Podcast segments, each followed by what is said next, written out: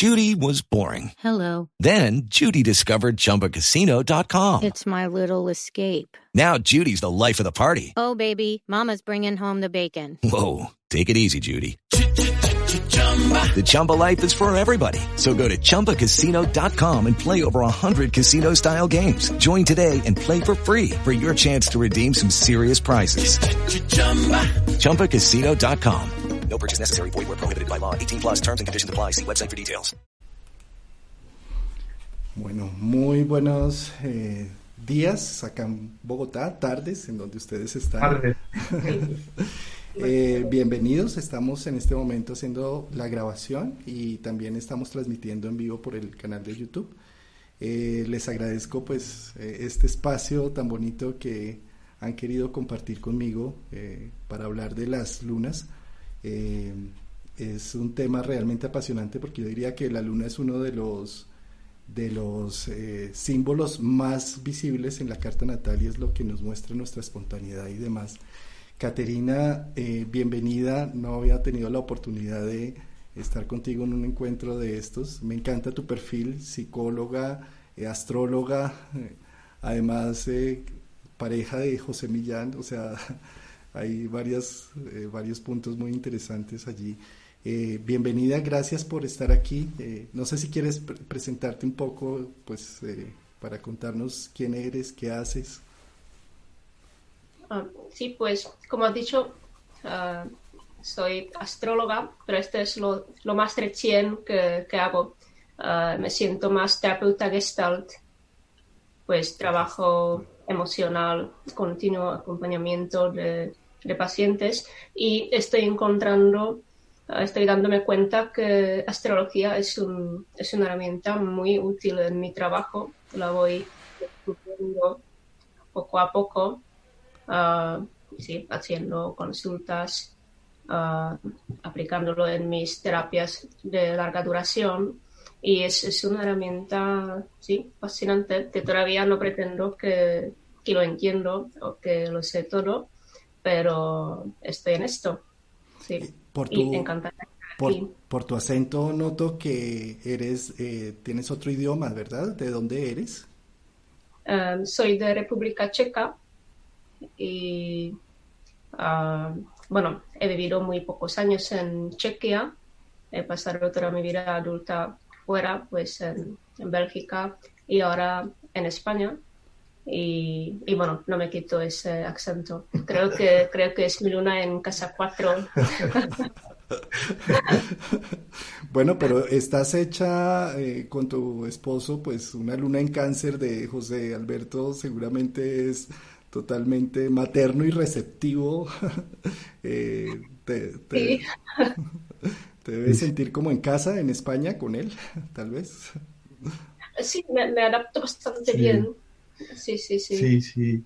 No tiene una luna en Aries y entonces es, es fantástico porque con mi luna en cáncer estamos continuamente eh, buscando, digamos, eh, o sea, desencontrándonos. Y es muy, es muy interesante ¿no? que, las, que nos saquen de nuestra zona de confort lunar. Eh, y qué mejor que te saque tu propia pareja de tu zona de confort lunar. Y esto dice algo que dicen muchos astrólogos, ¿no? Astrólogos que a nivel relacional que dicen lo más importante es la luna. Y yo digo, yo digo sí, pero lo más importante es que no se lleven bien las lunas. Porque eso de alguna manera obliga, te, te obliga a ir saliendo de tu, de tu zona de confort y a crear tu propia luna, eh, a no esperar que tu mujer te haga de luna sino que te hagas tú mismo de, Uy, de luna. eh, eso es maravilloso lo que estás diciendo, por supuesto. Uno, uno, digamos, en el mundo ideal, en el mundo de Walt Disney, uno quisiera que las lunas estuvieran en los mismos elementos o haciendo trinos o cosas de esas, pero realmente eso no deja construir, simplemente eh, más zona de confort, ¿no? Lo que estás diciendo es bien interesante porque, por supuesto, entre los dos signos cardinales, Aries y Cáncer, sí, pues se genera, cada uno tiene unas iniciativas muy personales y, y, y necesidad de generar. Y esto que estás diciendo de cómo contactamos directamente con nuestra propia luna y no con, no con endosarle el tema de mi luna a la otra persona, pues es, es, es realmente muy bello, ¿no? Bueno, eh, no nos queda más remedio. y, menos en cuarentena. Exactamente, ¿no? Como decimos en España, a la fuerza ahorcan. Maravilloso. Eh, pues José Alberto y, Caterina, eh, qué rico poder hablar de las lunas. Eh, vamos en este, en este espacio vamos a, digamos, a, hablar un poco de las lunas en elementos de fuego, de agua, de aire y de tierra, y de pronto profundizar un poco en, cada uno de los signos, bueno, dependiendo si el tiempo nos da y la inspiración y todo esto, ¿sí? Pues no sé, José o Caterina, si quieren iniciar ustedes hablando, ¿por dónde quieren arrancar? Mm, podríamos empezar con la luna en acuario, que es la que justamente nos has pillado hablando poco antes de esto. Vamos a hacer en un orden disperso y si queremos más adelante, seguimos con otras lunas. Vale, vale, vale. Voy a poner aquí en, en pantalla, pues eh, ya que vamos a hablar del elemento aire y de acuario, eh, voy a poner aquí en pantalla eh, como, pues si quieres arranca, arranquen, claro, y ahí vamos. Venga, Katy, tú misma. Empieza con la luna en acuario. Pues desde mi experiencia con luna en acuario, lo que encuentro ahí es, es eh, sobre todo cómo uno llega a, a cómo esta persona crea su, seguridad, porque eh, siempre hay como mucha, mucha maniobra, mucha... Eh, mucha acción que, impide a esa persona tocar con contacto íntimo, porque ah, permitirse entrar en contacto íntimo con una persona, sea la pareja o cualquier otra persona importante, supone un, un, dolor inevitable. Hay esa fantasía de que si entro en esta relación, si me dejo llevar por ese contacto, si me permito vivirlo, que de manera inmediata, no, eh, sin saber cómo y por qué, pero hay esta certeza de que se va, se va a cortar, se va a perder, no se puede confiar, pues eh, noto mucha evitación de entrar en una relación, pues se montan muchísimas defensas, Ah, se emplean ahí otros aspectos, otros planetas que rodean la, Luna ah, o totalmente otros aspectos de la carta natal que ayudan como a encontrar una manera de no entrar en esta relación. Por ejemplo, si esta persona también tiene algún aspecto entre Venus y Saturno, pues va a buscar fallos en esta persona, va a convencerse de que esta persona no es la buena, no es la correcta, pues evita, ¿no? Pero vive con esa frustración de no poder entrar en relación, entrar en una relación, pero sin darse cuenta que no quiere entrar en esta relación porque tiene ese miedo de, este corte acuariano. Mm. Y, todo esto es una fantasía totalmente mental, ¿no?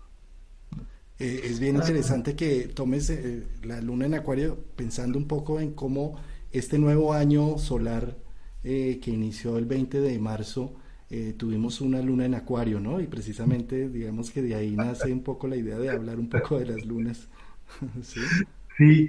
sí, sí, es, es una luna eh, muy curiosa porque, claro, mm, Acuario es, eh, es lo uraniano, es lo disruptivo, es lo, es lo acíclico, lo que no es cíclico.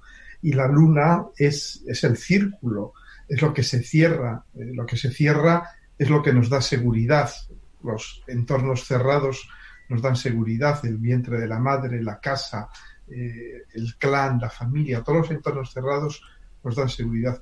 Y Acuario eh, lo que nos dice es, no, no, no, ábrete al mundo, eh, lo interesante está fuera, lo interesante es lo nuevo, ¿no?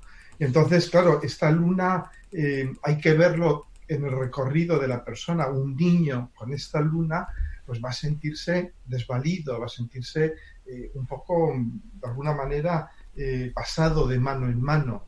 Es el niño que los padres viajan o los padres no están en casa o, que los padres son intelectuales y todo este tipo de cosas, ¿no? Y que al final pues lo acaba criando la tía, eh, el hermano mayor, vete tú a saber, ¿no?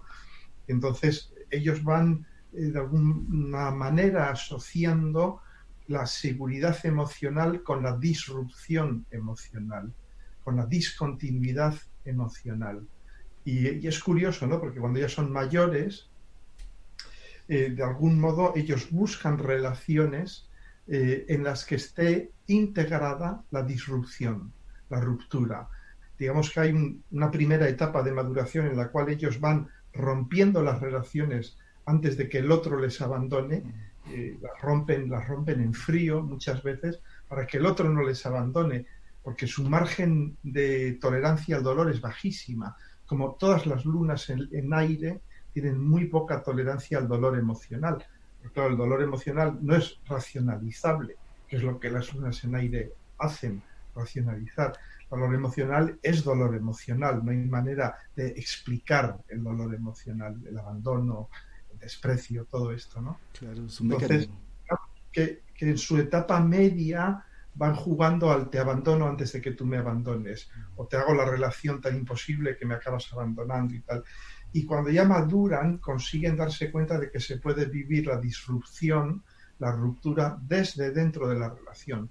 De algún modo negocian o buscan, buscan personas que no les agobien, personas, yo lo he visto en, en personas eh, maduras, ya con la luna en acuario, pues que están casadas con alguien que se va de viaje de vez en cuando, ellas mismas o ellos mismos se van de viaje, toman vacaciones separados, eh, este tipo de cosas, como que tienen una, una, porción de sus vidas eh, que, es, que sigue siendo suya y solo suya, ¿no? Y esta puede ser una manera interesante de cómo gestionar esta luna en, en Acuario. Claro, y es que eh, Acuario y Urano tienen una una batalla campal contra la biología, ¿no? Entonces, digamos que si la luna representa un poco la madre y la familia, eh, eh, es la luna en Acuario es como eh, si tuviera una guerra interna de por qué tengo que estar cambiando pañales, por qué tengo que estar alimentando a mi familia cuando yo debería era estar haciendo un trabajo social, un trabajo comunitario. Es, una madre presente, ausente también, ¿no? En donde, por un lado, hay una responsabilidad y un ideal de ser madre y entonces en ese ideal se meten todos los libros posibles de cómo ser madre, pero ese contacto con lo emocional les cuesta un poco más de trabajo, ¿no? Y, cuando uno, por ejemplo, tiene una luna en acuario natal, eh, es una madre que de pronto eh, estaba presente físicamente, pero de mente estaba ausente en otras, en otras situaciones, ¿no? Es, todo un dilema. Y, en ese sentido, esto que dices, eh, José, de, cómo eh, rompen una relación o la hacen imposible para evitar ese dolor, ¿sí? es una forma de escaparse, de evadirse, digamos, de ese contacto emocional y biológico, ¿no?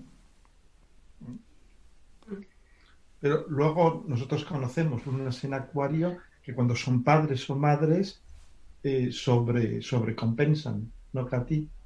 Sí, sí, hay un movimiento de intentar procurar a ese niño la estabilidad, solidez, presencia emocional, pero aún así no, no sé, es como dices tú, ¿no? Como esta persona puede estar ahí, puede hacer todo lo que hace falta, pero estar ahí con la mente, no estar desconectado. Si, si mi naturaleza es desconectarme de mis emociones, es muy difícil, salvo si han hecho un trabajo importante de muchísimos años de cómo conectarse, cómo sentir el cuerpo, cómo vivir las emociones, cómo atreverse a sentir el dolor.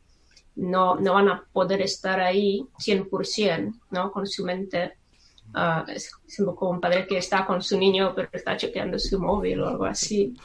Como no estar ahí 100%, como que hay una sensación de aquí me, asfixio, ¿no? Aquí me expongo a que esto se rompe, ¿no? Este mecanismo siempre sigue funcionando, no se apaga solo porque tenemos un hijo.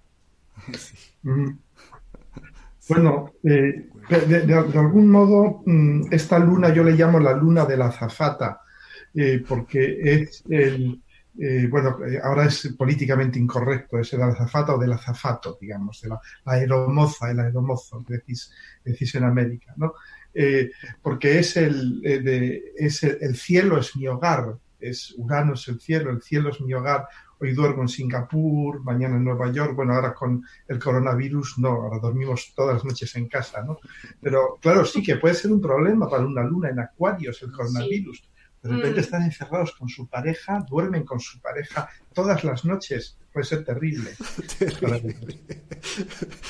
y es que fíjate que, que, precisamente eso que estás diciendo de la zafata o el hermoso, eh, la, la, digamos como la luna representa la familia y está en el aire, ¿sí?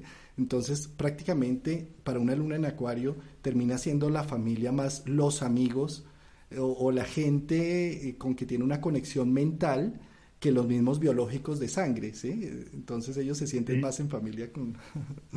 Totalmente, totalmente. Son, y además ves que suelen elegir muchas veces oficios, eh, desempeños que les lleven a trabajar con un grupo de gente y a maternizar a ese grupo de gente, a mm. cuidarles, a protegerles, eh, y es el lado, yo diría, bello de la luna en acuario, que acaban siendo grandes terapeutas del grupo.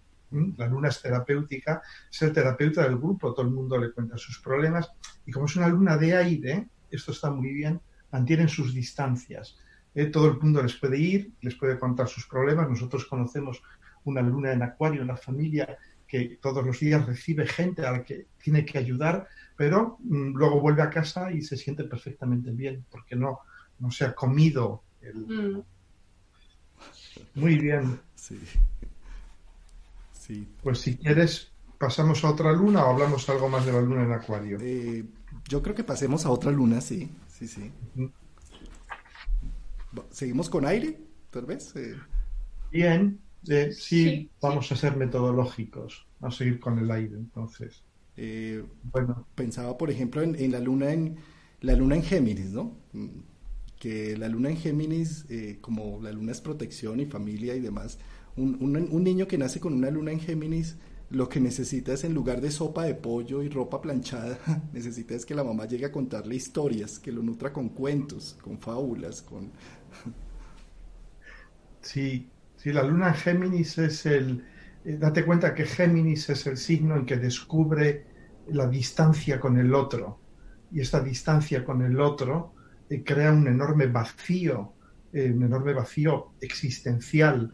Y este vacío existencial y emocional se, se, colma con la comunicación. Por eso la comunicación es tan importante para Géminis.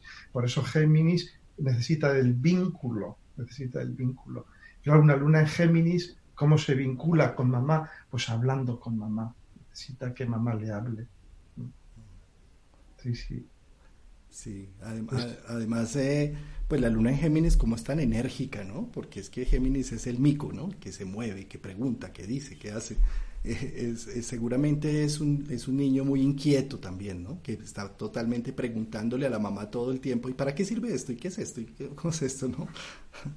y, Sí, sí, sí. Eh, puede tener también eh, esta luna en Géminis su, zona de, oscuridad, puede ser el hecho de que de nuevo es una luna de aire y va a tratar de, mm, de aliviar su angustia con mecanismos de aire y concretamente en Géminis va a tratar de vincularse eh, con su problema, con sus emociones, porque la luna es el cómo nos vinculamos con nuestras emociones. Entonces va a tratar de vincularse con sus emociones de una forma mental. Entonces tú ves las lunas en Géminis, es muy divertido porque los ves que tienen un problema, le ha dejado el novio o la novia, eh, tiene cualquier problema de este tipo, o sea, problemas emocionales, ¿y qué va a hacer? Pues va a llamar a todo el mundo, va a llamar a todos sus amigos, a su mamá, quiero decir, me ha dejado el novio. Mm. Sí, y van a intentar como explicarlo, darle un sentido, mentalizar, uh, racionalizar, y esto les aleja de alguna manera de la vivencia de la, de la emoción. Judy was boring. Hello. Then Judy discovered chumbacasino.com. It's my little escape. Now Judy's the life of the party. Oh, baby, mama's bringing home the bacon. Whoa, take it easy, Judy. The Chumba life is for everybody. So go to ChumbaCasino.com and play over 100 casino style games. Join today and play for free for your chance to redeem some serious prizes. ChumbaCasino.com.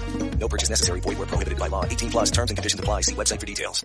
Hey guys, it is Ryan. I'm not sure if you know this about me, but I'm a bit of a fun fanatic when I can. I like to work, but I like fun too. It's a thing. And now the truth is out there. I can tell you about my favorite place to have fun. Chumba Casino. They have hundreds of social casino style games to choose from with new games released each week. You can play for free anytime, anywhere and each day brings a new chance to collect daily bonuses. So join me in the fun. Sign up now at ChumbaCasino.com. No purchase necessary. BGW. Void were prohibited by law. See terms and conditions. 18 plus. de- del- del dolor, de la emoción, porque si están solos ahí, si no pueden hablar con nadie, es como que esta emoción les va invadiendo, ¿no? Y tienen que aliviar esto o por la actividad mental, ¿no? Como explicárselo, cómo es posible que me ha dejado, pero seguramente es porque tal día he dicho, he dicho tal cosa, luego ha pasado otra cosa, luego a él le ha pasado esto, luego, ah, pues lógicamente tenía, tenía que pasar esto hoy. Como, sí, es, es dar sentido eh, mentalmente a esto, pero ¿por qué? ¿Para qué, no? Para no, para no sentir. Es como en cada luna se encuentra otra manera para evitar el, el sentir, evitar el contacto con, con un dolor emocional, como cada luna tiene su manera, Mm. ah, su manera que, que maneja muy bien. Y el trabajo siempre, siempre consiste en, eh, en atreverse, ¿no? A sentir, a drenar las emociones de, de la manera más natural. Y es que, y es que yo creo que al que más le cuestan las emociones, sin duda, es a Géminis, ¿sí? Y, o sea, si uno le pregunta a un Géminis, ¿cómo estás? Sale, dice, ya vengo, Juan Carlos. Sale corriendo y dice, "Uy, Juan Carlos, ¿cómo es de intenso? ¿Cómo es que me está ahogando con estas preguntas? de que cómo estoy, ¿sí? Eh, Fíjate que en el diálogo que hay entre agua y aire, ¿sí? El, el agua le dice, es que no me has dicho que me quieres al aire. Y el aire le dice, ¿te parece poco? Te lo dije el día que nos casamos, porque te, te, que te estás repitiéndole todo el tiempo, ¿no? es decir, en Géminis hay, una, hay un gran temor a sentirse ahogado por las emociones. Mm, mm. Sí, y es curioso porque yo me estoy acordando ahora de una, una consultante con la luna en Géminis y creo que tenía también el sol en Géminis y que tenía, bueno, pues problemas eh, emocionales, etcétera, etcétera. Y ella me dijo, no, no. Y yo le dije, bueno, ¿y qué haces para gestionar estos problemas emocionales? Y ella me dijo, no, lo estoy, estoy trabajándolo mucho, lo estoy trabajando mucho. Y le pregunté, bueno, ¿cómo lo estás trabajando? Y dijo, no, he ido a un curso de, de Feng Shui, a un curso de milagros, a un curso de flores de Bach, a tal. Digo, ¿y eso es trabajarlo? No, eso es acumular información, que es lo que Géminis hace muy bien, acumular información, pero eso no es trabajar. Eh, trabajar consiste en conectar con tus emociones, ¿no? Y, y- y no me entendía, no me entendía. Ella pensaba que conectar con sus emociones era leer sobre las emociones o hablar de las Sí, emociones. mentalizar. sí. Curioso Y, y les lleva tiempo, ¿no? Pero yo pienso que hay esperanza, hay esperanza para las lunas en aire, y sobre todo la luna en Géminis. Claro, la luna en Géminis en nuestra sociedad lo tiene tan fácil, porque es una sociedad que comunica mucho, sobre todo la comunicación verbal. eh, Entonces es muy fácil aliviarse. Eh, Coges el teléfono, el móvil, el WhatsApp y le dices a tu amiga, me ha dejado y el otro te contesta tal y cual, ¿no? Y ya está, ¿no? Pero eso no es trabajarlo. No es no es trabajar, de acuerdo. Yo diría que una de las formas de trabajar las emociones en Géminis puede ser a través de la escritura. Tal vez haciendo un proceso de catarsis emocional donde no se sienta juzgado ni atrapado. ¿sí? Tal vez contarle a alguien su dinámica emocional va a sentirse juzgado y por eso también se retrae. El papel lo puede llegar a aguantar todo, ¿no? Entonces, te- terapéuticamente, escribir para una luna en Géminis puede ser muy aliviante, de mucha, mm, quitarse cargas, ¿sí? Bajar cargas. Totalmente, totalmente. Sí, sí. Sí, sí. Pasamos a, la, a Libra. Libra, luna en Libra. Mm. Bueno, luna, luna en Libra es, es, una, es una posición muy curiosa también, porque es una posición que yo la encuentro mm, frustrante y dura.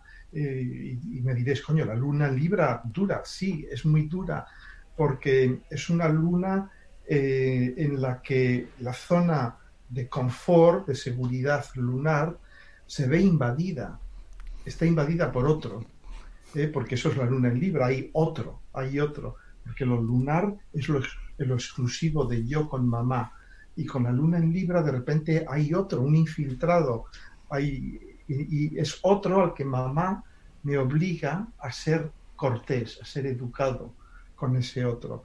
Y lo he visto mucho en niñas y en niños eh, que tenían familias muy sociables, familias en las que había visitas, familias que tenían un rol de representación, que les gustaba estar en sociedad.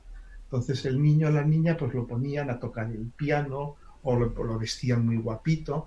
Y entonces, claro, esa intimidad que exige la luna se rompe, se rompe, hay otro, hay otro. Uy, sí, qué, buena, qué buena forma de verlo. sí, no lo había pensado así, claro. Los niños de luna en Libra terminan siendo la fachada social de la familia. El demostrar, sí. Sí, sí, sí.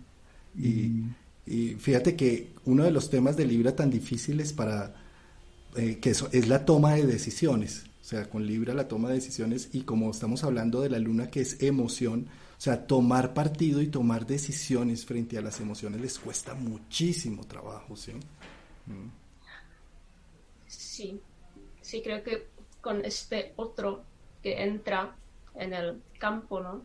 Que lo, que pasa, eh, hay ese, ese, conflicto terrible entre, entre la necesidad del otro y la necesidad mía. Y hay esa tendencia a olvidar su propia necesidad y ajustarse, eh, limitarse o deprivarse incluso de lo que uno necesita para que el otro no se, no se perturba, no se, no se, bueno, no se enfada o no se pone en límite. No. Mm, mi hermana tiene la luna en Libra, la luna en Libra y, y, puede ir muy lejos todo esto, ¿no?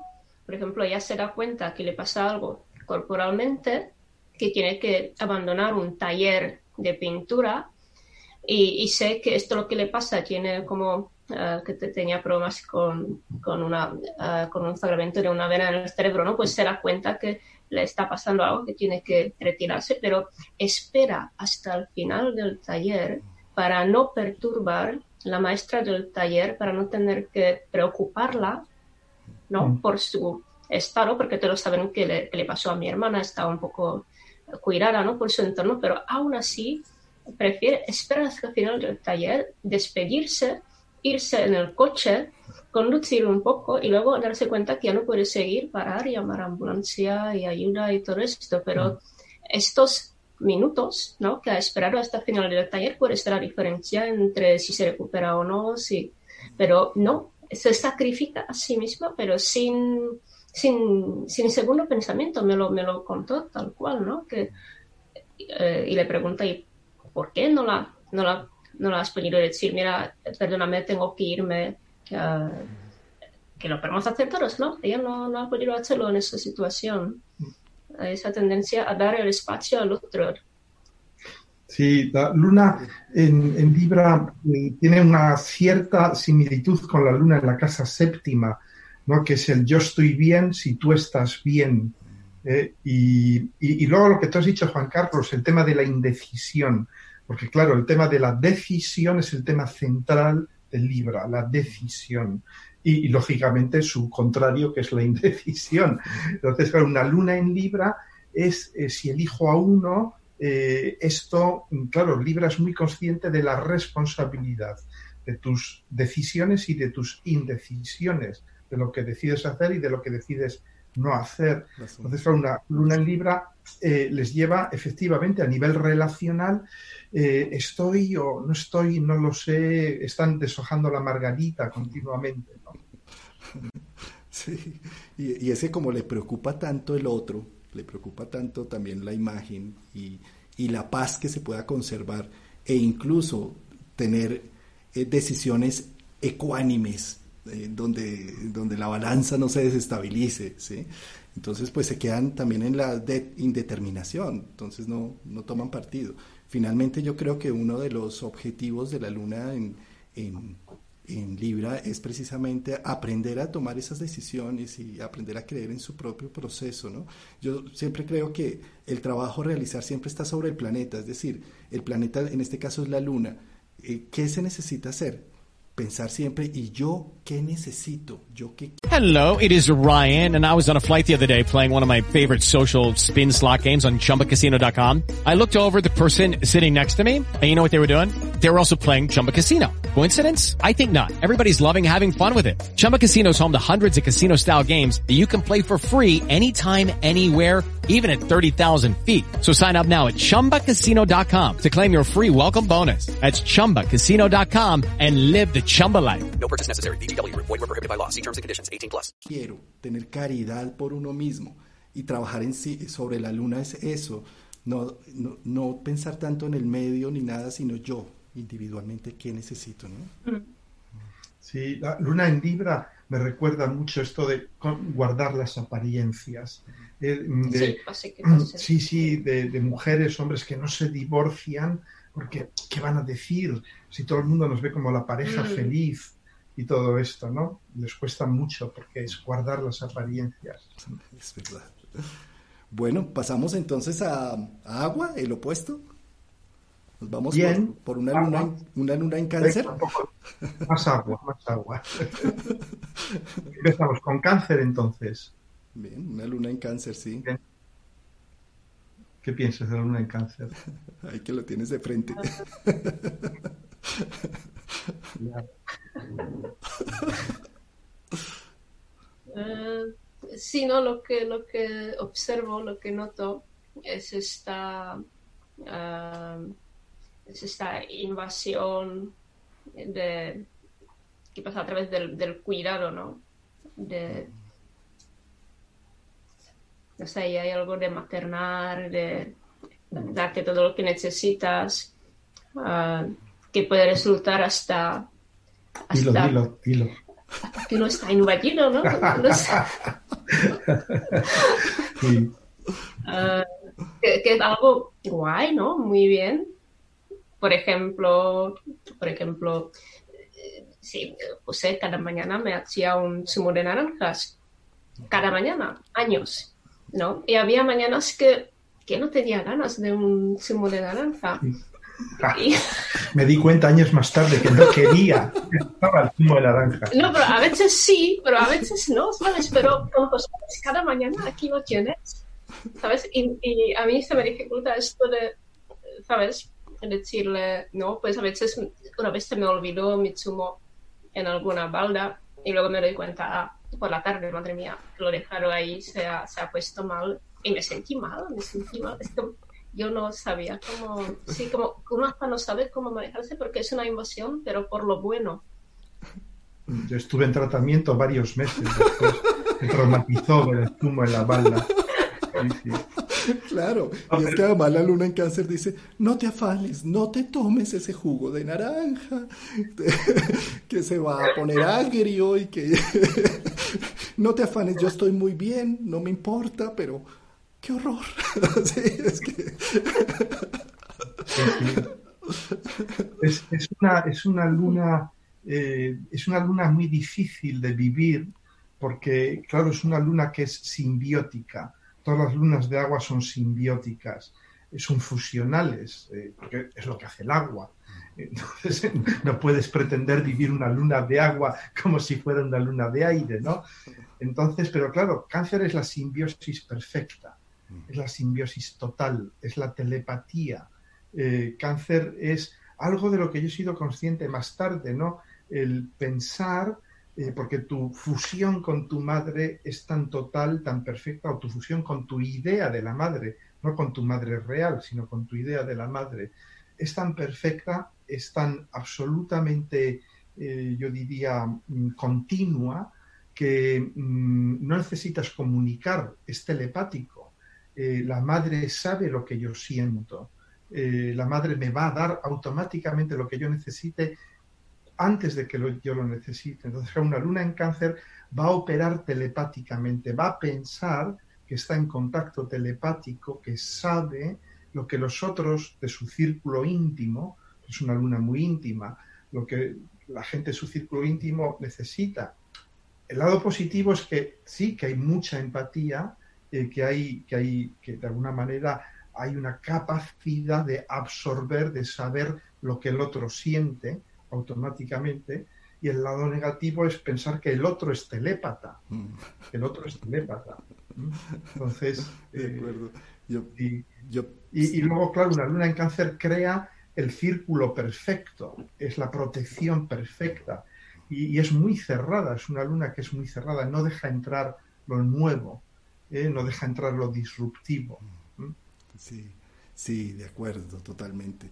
Es que pensaba también en cómo cáncer es un signo, es, es, la, base del horóscopo, es la, la casa 4 y eh, tiene mucho que ver con procesos de autoconocimiento, ¿no? de, de, reconocimiento personal. Yo creo que la luna en cáncer, el principal trabajo que debe hacer es quién soy, ¿no? ¿Qué quiero? ¿Qué necesito? Tener un espacio íntimo y sagrado en donde nadie entre, donde tiene uno sus tesoros, sus fotos, sus recuerdos, algo que llega al corazón y al alma, ¿no? Entonces la luna en cáncer necesita tener ese templo sagrado de autoconocimiento, porque en cada uno de esos tesoros se refleja su propia alma, ¿no?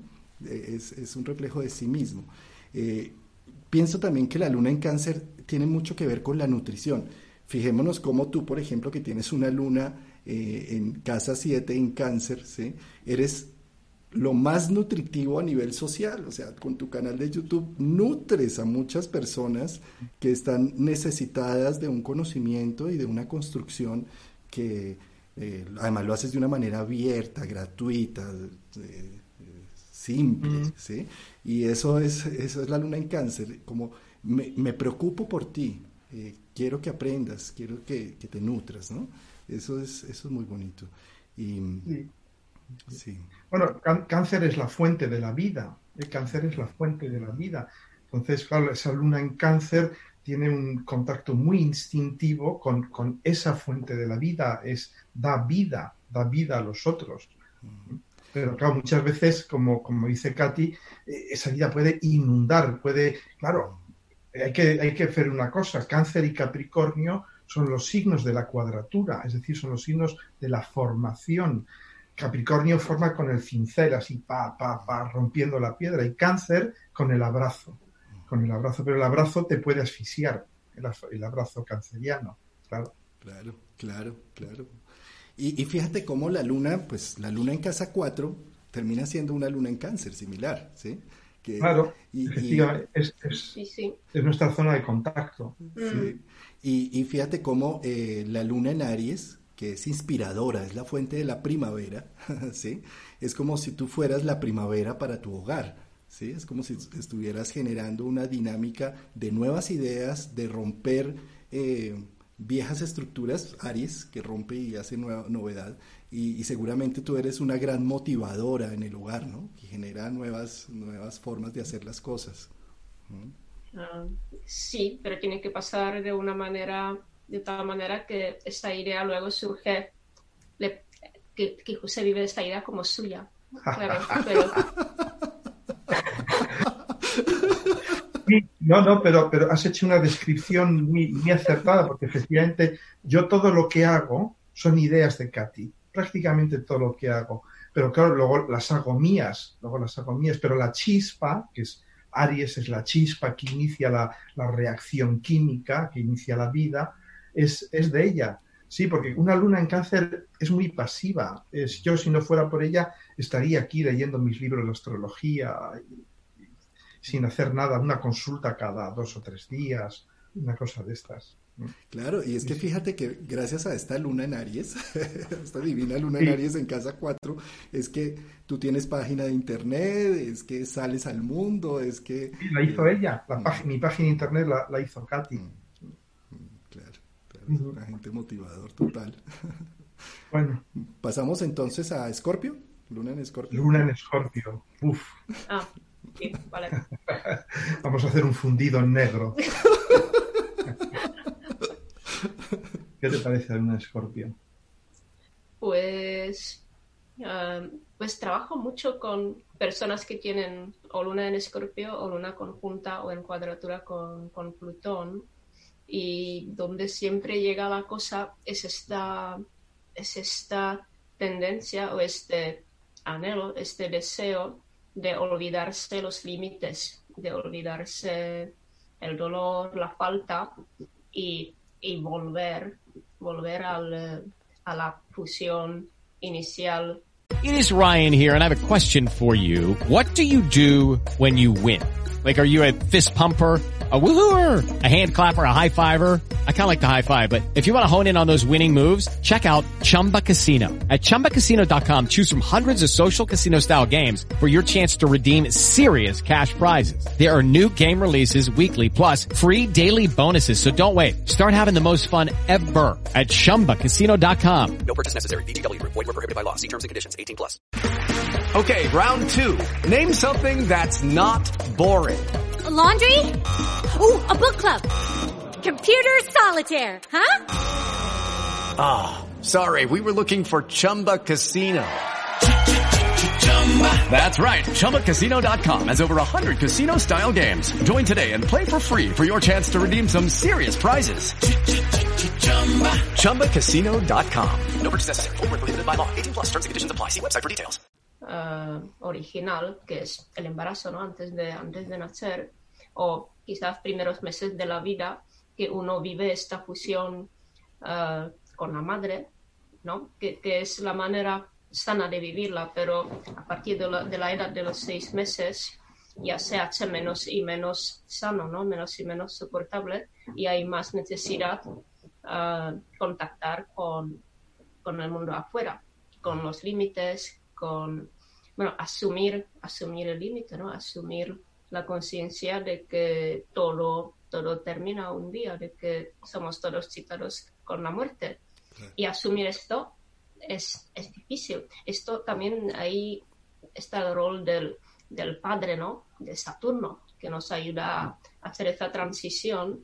Pero lo que noto en esta gente es que van como, tienen esa tendencia a, volver, ¿no? Como la línea de la vida saturniana, digamos, va de menos autonomía a más autonomía, a más edad, hasta el final, ¿no? Como Saturno lo escribe así, y vamos ahí, pero eh, con, con, este contacto con la Luna, con Plutón, uh, existe esa, esa, esta desviación de que uno va volviendo, ¿no? En contra la dirección, vuelve a la, a la fusión, re, revivirla en sus relaciones íntimas y dándose cuenta cada vez que esta fusión no se puede sostener, que esta fusión tiene un precio enorme y este precio es, tengo que olvidar mis límites, tengo, tengo que olvidar que soy un ser autónomo, uh, tengo que vivir solo como el objeto del deseo del otro y si el otro no me desea, me muero, me, se, ¿sabes? Ahí hay mucha mucho dolor en esto. Es como, son dos lugares imposibles. O estás en el mundo saturniano frío con los límites que te cuesta asumir, o vuelves uh, a este goce de la fusión y ahí otra vez te chocas con la imposibilidad de, de vivirlo.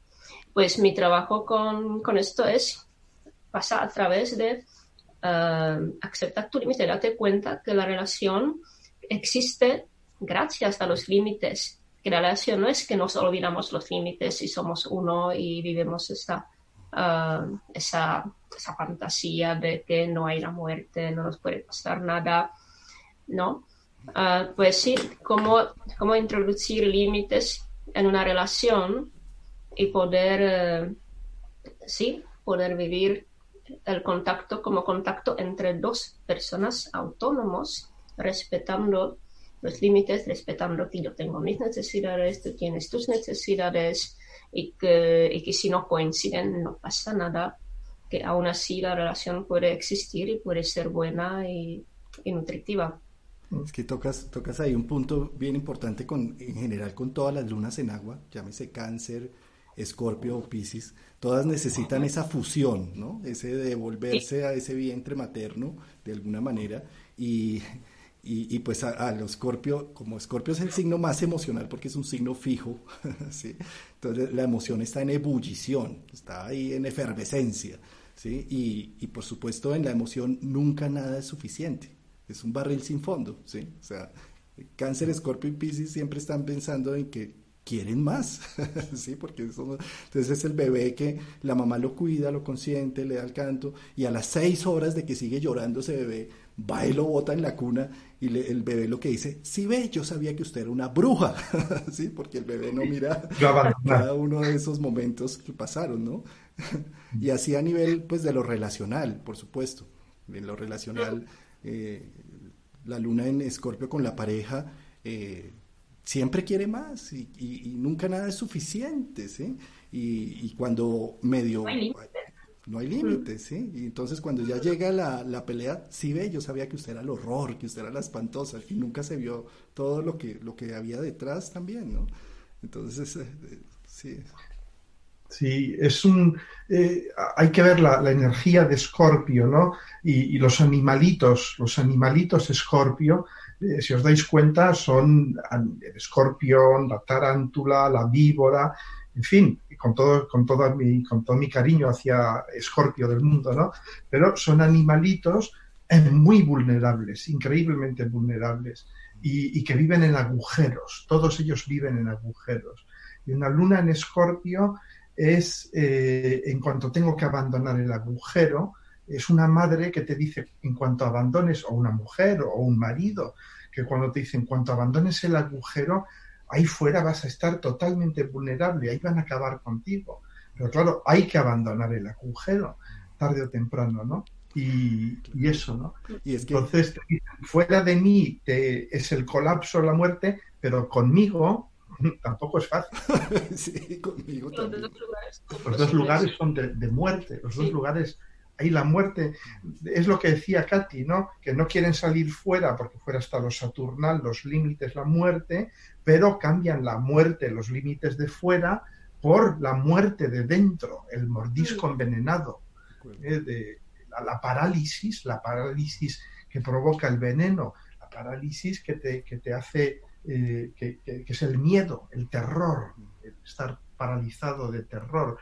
Y yo lo he visto en las lunas en Escorpio un terror profundo al abandono, un terror profundo al abandono, terrible.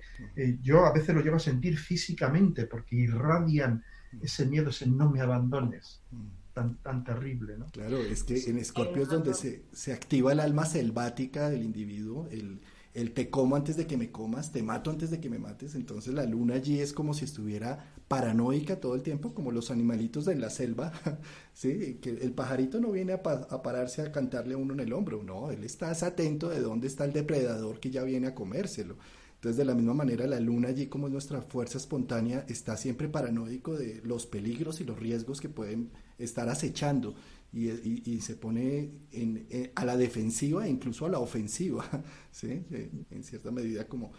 Y, pensaba también otro tema con las lunas en agua, que las lunas en agua son las que afortunadamente nos dan trabajo a los psicólogos, ¿sí? Porque ahí es donde se vive toda esta, este mare magnum emocional difícil y complejo que necesita una cierta estructura y un cierto análisis para poder darle un sentido a todo eso, ¿no? Sí. Mm. Sí, yo conocí una vez una luna en Escorpio que siempre le pasaba eso, con todas sus relaciones, les decía al comienzo, sé que esto va a terminar. Y era la profecía autocumplida, era la profecía autocumplida. Finalmente eh, convertía las relaciones en algo tan tóxico que lógicamente terminaban. Claro, claro. Y bueno, pero yo pienso para terminar en una nota más, mm, más luminosa, la luna en Escorpio, es la luna que realmente te puede acompañar, te puede dar protección en situaciones eh, extremas de tu vida, eh, en situaciones límite. Mm. Es que es que Escorpio es, es la casa 8, es Plutón, ¿sí? Es el que rige los grandes cambios, donde el niño muere para que nazca el adolescente, el adolescente muere para que nazca el adulto. Entonces también es la luna más preparada para los momentos de transformación y cambio, la que puede ser más resiliente de todas las lunas, la que puede ayudar a regenerar un proceso ¿sí? y, hacer una nueva visión. Eh, yo diría que la luna en escorpio, las personas que tienen luna en escorpio tienen que hacer unas metamorfosis en sus vidas constantemente, es decir, ser unos en el colegio, ser otros en el trabajo, ser otros en la universidad, es decir, cambiar de fachada de, una manera pues radical también, ¿no? Porque Escorpio es o todo o nada, ¿sí? Entonces es, eh, pues eh, soy una luna en Escorpio. Entonces, luna en Escorpio? También sé que les estoy hablando. sí, sí. Sí, muy, muy, pueden ser increíblemente susceptibles, porque además captan, como, como las víboras, captan las pequeñas vibraciones en el aire, los olores, tienen una intuición emocional brutal, mm. una penetración. Eh, yo estaba pensando antes, cuando estaba hablando, eh, que efectivamente es una luna que puede ser muy terapéutica, porque es una luna que te acompaña, te da la mano y te dice, vamos a tu infierno. Y que entra, que tiene, que tiene lo que hay que tener para entrar en el infierno del otro, porque claro, ella ya vive su infierno todos los días. De acuerdo. Sí, sí. Bueno, pasemos a la luna en Pisces, como para no quedarnos en el hueco de Escorpio. Y yo percibía cierta incomodidad por ahí.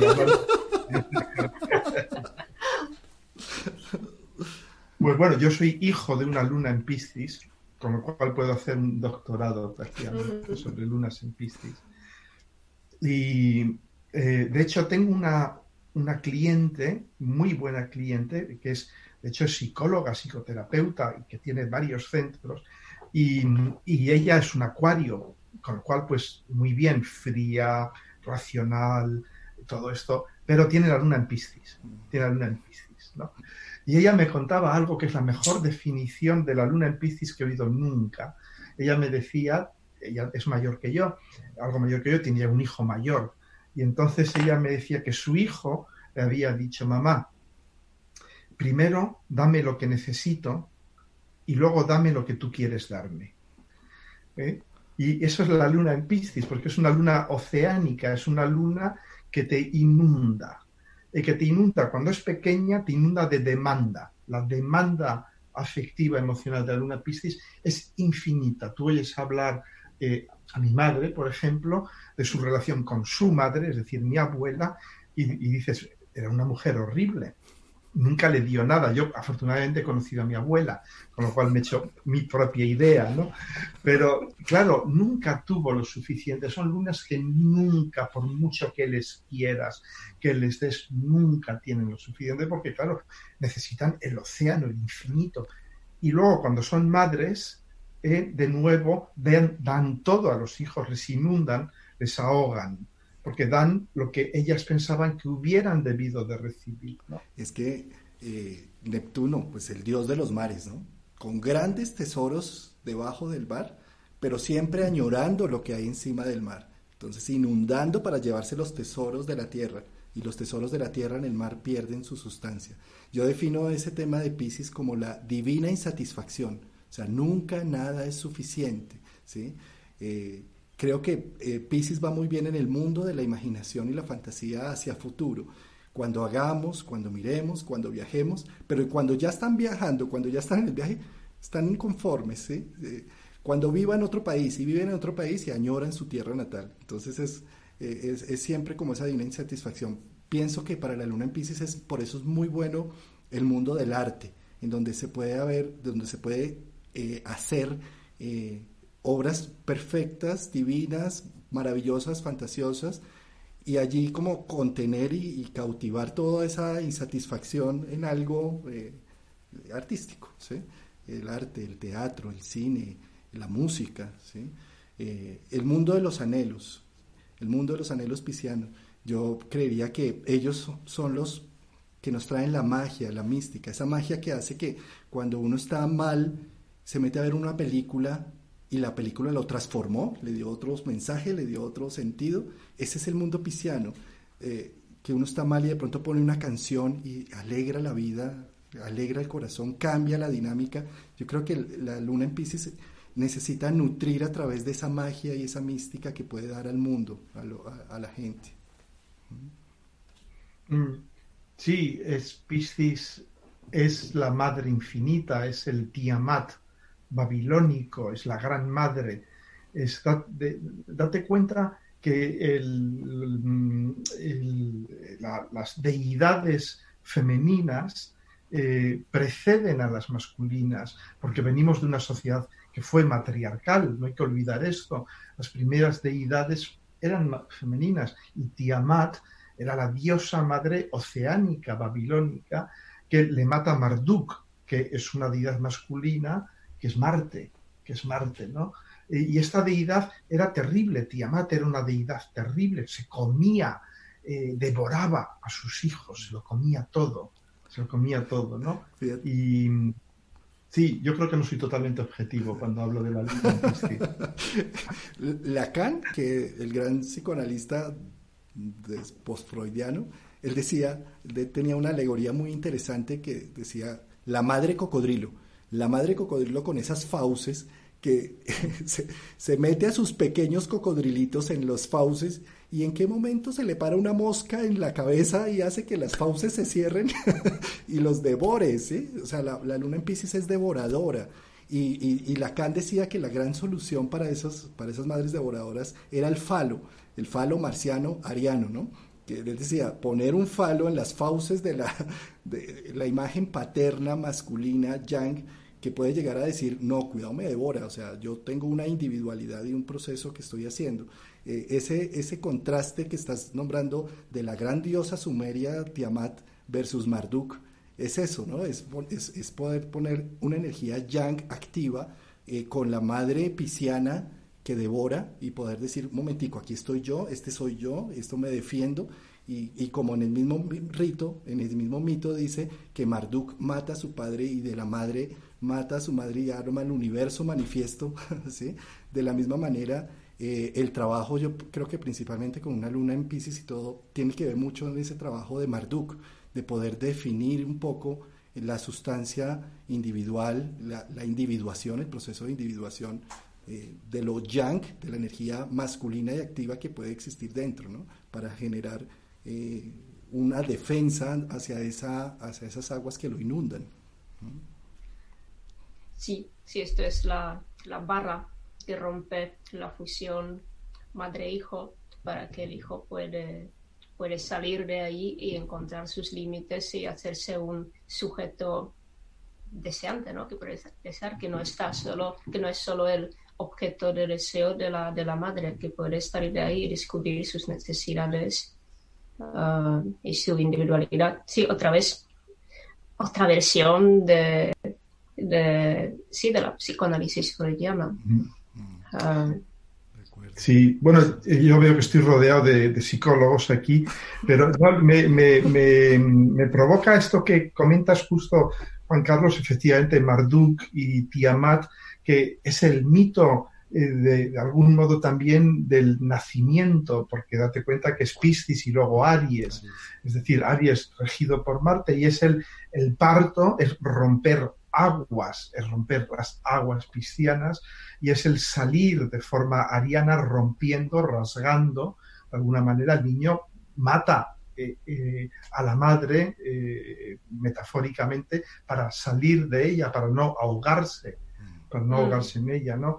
Pero de nuevo, para terminar en un, digamos, en un tono más, más, más, más amable con la luna en Piscis, eh, claro, es la luna de la infinita compasión, es la luna de la, infinita empatía, es la luna de la mediunidad, es la luna, eh, sí, mediúnica.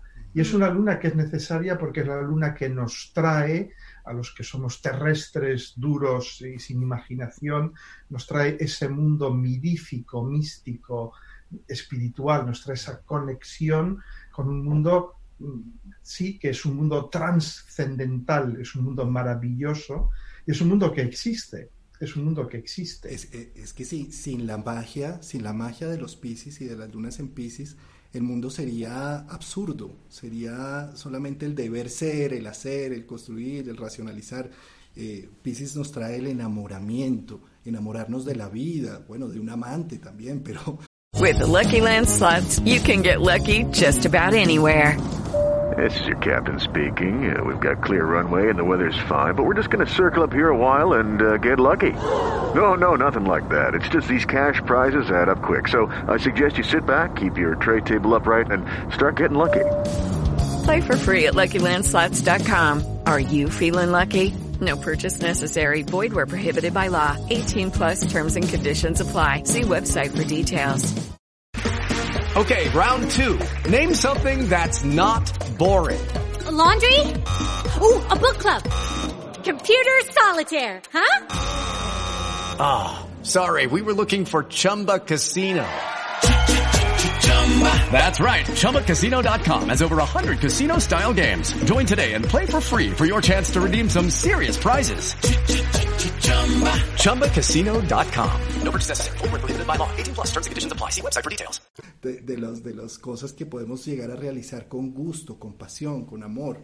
¿sí? Eh, creo que la energía amorosa de Pisces es la que sana. ¿sí? Uno, en, en terapia se sabe que uno no puede haber un proceso de sanación si no hay una empatía, si no hay una comunicación de alma a alma entre terapeuta y paciente, por más de que se hable de que la transferencia y la contratransferencia, pero es que si no hay esos insights, si no hay esos momentos místicos en donde la persona hace su clic, su cambio, pues no, no, hay, no hay proceso que sirva, no hay sanación, no hay, no hay recuperación, no hay, no hay reencuentro. Y en eso Pisces ayuda muchísimo, por eso se dice que es el símbolo eh, de los sanadores por excelencia que tienen en su arte, porque a través de su escucha, de su empatía, porque muchas veces lo que se busca en un proceso terapéutico es simplemente escuchar, no es dar consejos, y en eso Pisces puede ser muy amigable, porque empáticamente escucha y siente lo del otro, y, acoge y abraza, y ese es el verdadero proceso de recuperación, cuando uno se siente comprendido, no juzgado. Sí, es, es, una madre infinita, es una madre a la que puedes ir y contarle, eh, decirle que eres un asesino en serie, eh, que te has metido en política incluso, contarle cosas horribles y, y, lo absorbe todo, lo disuelve todo, porque es, es el océano, no la mueves. Es, es la madre reparadora. ¿no? Vamos al, al, al terapeuta, a la terapeuta para revivir la relación con la madre, pero con una madre sana, ¿no? Que no va a repetir um, lo neurótico de la propia madre. De acuerdo. Bueno, entonces sal, ¿Qué, sal, ¿qué os parece? salimos de este medio acuático. Sí, sí, abandonamos el medio acuático y nos metemos en el fuego, ¿no? Por ejemplo. Creo que es un buen contraste con el... Porque hemos hablado de la luna en Piscis, ahora de la luna en Aries, ¿no? Podríamos hablar. ¿Qué te parece? Sí, sí. Pues venga. Uh, totalmente. Nuestra, nuestra Ah. exponente, Luna Nariz. Um, pues, pues yo creo lo que lo que he ido trabajando todos esos años en mi proceso de hacerme terapeuta gestal fue, fue esa vivencia, esa, esa sensación de que el mundo está, el mundo es hostil y yo la verdad no estoy segura. Ah, tengo que defenderme, no puedo expresarme libremente, no puedo, por ejemplo, como niña me costó muchísimos años esto de poder, por ejemplo, dormirme en un autobús, tren, poder cerrar mis ojos en el público. Yo no me lo podía imaginar como niña, como la, la idea fue cierro mis ojos y me van a hacer algo, me van, no, tengo que controlar, yo tengo que, que ver todos en este tren autobús, ver que todo está en su sitio, que nadie se mueve hacia mí, que pero totalmente a nivel mental, ¿no? Fantasear totalmente, pero yo no podía dormir. Hasta ahora me, me, cuesta. Bueno, ya mucho mejor, ¿no? Pero de niña yo estaba con mis ojos abiertos ocho horas de un tránsito, sí o sí. No me lo podía permitir. Y si, y si me ha pasado, pues estaba en pánico, madre mía, me he descuidado. Este mundo es hostil, ¿no? Es, pero es una sensación que te acompaña. Bueno, como tengo uh, Sol y Saturno, desarrolló esta, este aislamiento, separación, no me, me, retiro, no me voy a expresar, pero todo esto sale de la idea del, del mundo hostil que me está rodeando, de la necesidad de, de entrar en conflicto sin quererlo, uh, sin pero sí, hay algo que, que es recurrente ahí. Por ejemplo, me, me pasaron mi infancia siendo en conflicto con mi madre, que es otra luna en Aries. Y ahora lo mismo con mi hija, que es también una luna en Aries. Ah.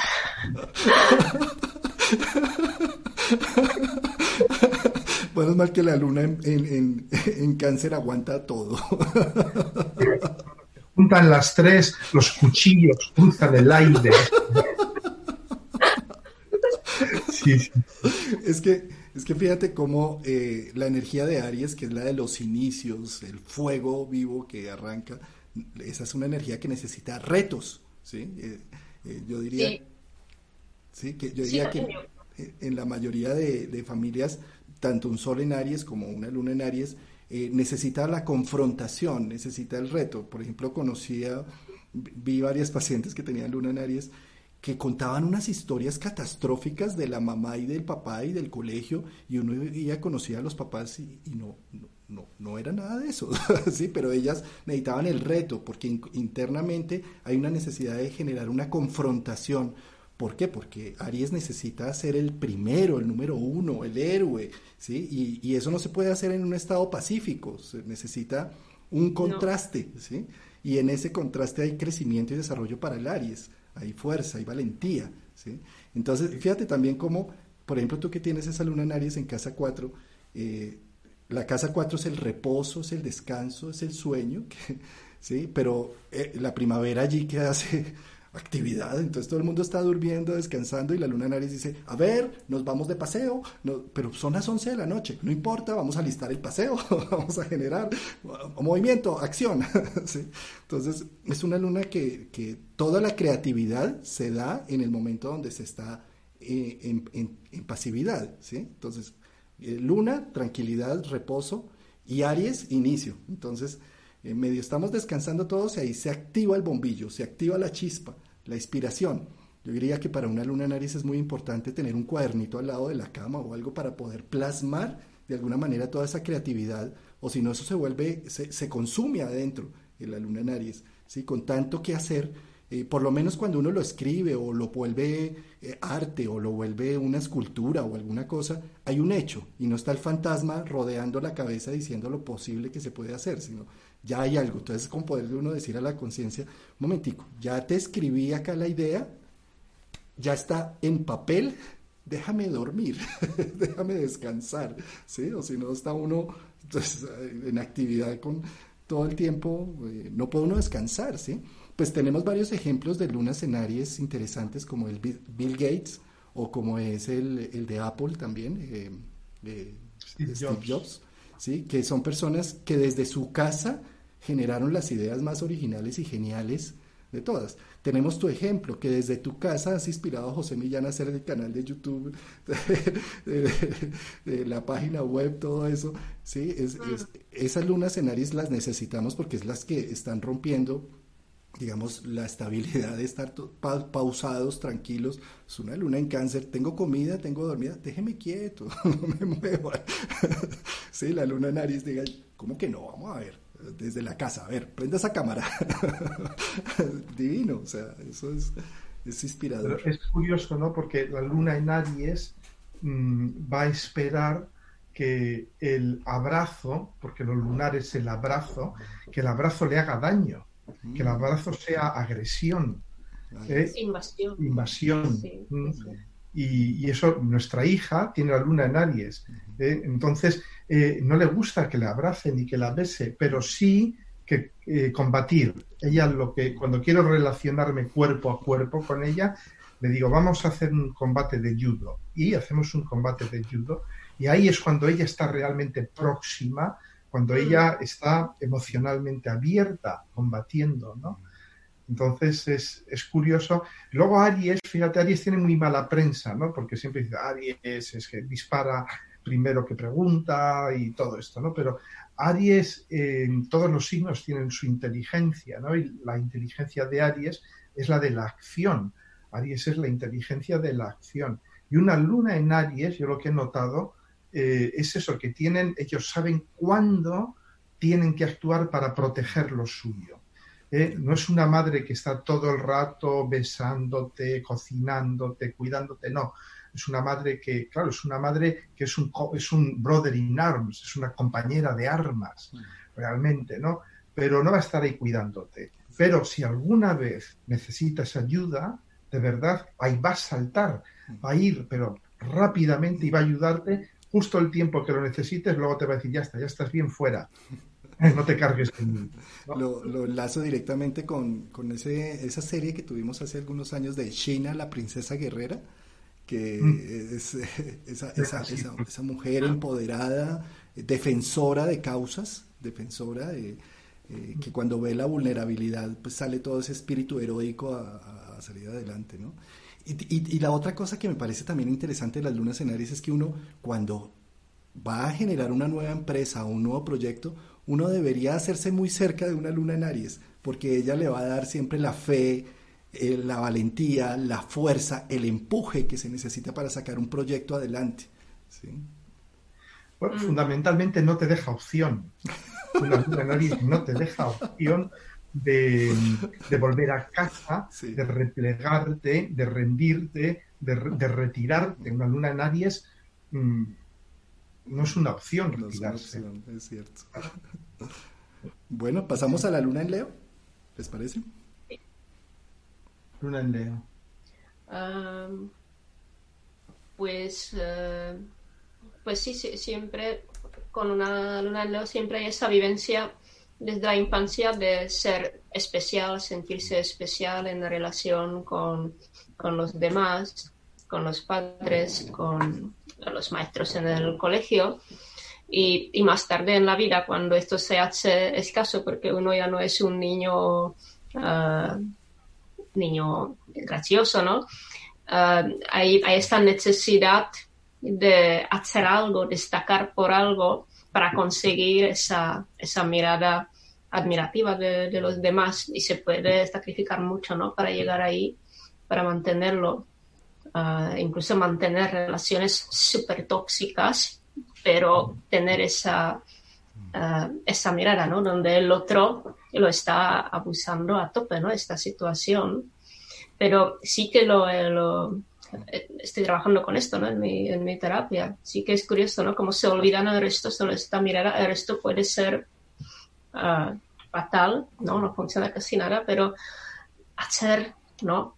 seguir, mantener esto, volver solo para recibir lo que necesito sin darme cuenta que, que, me lo puedo dar yo misma o que en realidad no es el afecto, es admiración, no es perderse que hay otras personas que sí que sí que tienen afecto, pero no verlo, ¿no? No poder verlo si no hay admiración. Sí, fíjate que eh, estas lunas en Leo son... Yo pienso que con luna en Leo la persona debe entender conscientemente su necesidad de brillo personal y su necesidad de admiración. Porque si no lo tiene consciente, inconscientemente sale, y entonces o a las buenas o a las malas me admiran. ¿sí? Entonces he visto, por ejemplo, cuando está la luna en Leo y varios planetas además en Leo, me contaba una paciente que decía, es que yo llego a mi casa y no puede ser que todo el mundo siga en la misma actividad. Si llegó la reina, si llegué yo. Entonces, si siguen en la misma actividad, entro y bajo los tacos de la luz para que pausen absolutamente todo y me saluden como la reina que soy. El centro, llegó, llegó el centro, llegó el sol, ¿no? O sea, la luna, luna en Leo tiende, quiere ser muy brillante. Y, y lo mejor es hacerlo de manera positiva. Por eso yo pensaría que para una luna en Leo es muy importante meterse en teatro o en baile o en algo o, ser profesora o profesor, ¿sí? Donde, donde pueda brillar su centro, ¿no? Porque si se quedan, si, si, si niegan esa parte de brillo personal, terminan siendo unos líderes inversos negativos, una necesidad de, de, de hacerme notar a las buenas o a las malas, ¿sí? Entonces pienso que la mejor opción es soy, necesito ese brillo, lo busco. Entonces me meto a unas clases de baile y hago unas presentaciones mensuales en donde estoy con el grupo de baile y me admiran, me aplauden y siento eh, ese brillo que soy, ¿no? Esa especial que soy. Sí, pero lo que decía Katy es cierto, ¿no? De que una luna en Leo es capaz de hacer cosas increíbles por conservar ese foco, esa centralidad eh, leonina ¿eh? porque date cuenta que el Sol en Leo es irradiador, el Sol es un elemento de irradiación de la energía del signo, pero la Luna es Yin, la Luna capta energía del exterior para crear tu propio espacio. Entonces, claro, una luna en Leo lo que necesita es captar la admiración del exterior para crear tu espacio vital de seguridad vital y emocional. Entonces, yo he visto lunas en Leo que hacen cosas, bueno, puede ser fantásticas porque les lleva a superarse personalmente, pues, artistas, por ejemplo, ¿no? Mm. Que como necesitan ser el centro, pues hacen ejercicio, cantan, bailan, tocan todos los instrumentos, lo que haga falta, para ser el centro. Y, y realmente, y es muy inconsciente, como todo lo lunar, es muy inconsciente. Y hacen todo esto y muchas veces dices, ¿y por qué haces todo esto? No lo saben, no saben Mm. por qué hacen todo eso. Sí, pero cuando se dan cuenta, lo pueden hacer de manera consciente, se puede hacer todo, ¿no? Y disfrutarlo, pero de manera consciente, como hacerlo porque yo ahora tengo ganas, pero poder vivir sin esto también. También, sí. Sí. Sí, pero bueno, hay que romper una lanza también por la luna en Leo, que, porque es una luna que crea estos, estas atmósferas de cordialidad, de calor, eh, de, de amor eh, puro, porque es el amor de Leo, amor incondicional, de corazón, efectivamente, ¿no? De, de sentido, de, de- más que de sentido de la vida, es de la vida, la vida es bella, la vida merece la pena ser vivida, ¿no? Y esto es fantástico, es una energía pura, energía solar, ¿no? Y tener una luna en Leo contenta, feliz en casa, eh, lo ves que están siempre rodeados de vida, se rodean de vida, de animales, de gente, de amigos, necesitan estar rodeados de vida, ¿no? Eh, porque ellos mismos tienen muchísima necesidad de que la vida venga a ellos. De acuerdo. Y, Y- eso crean atmósferas muy vitales.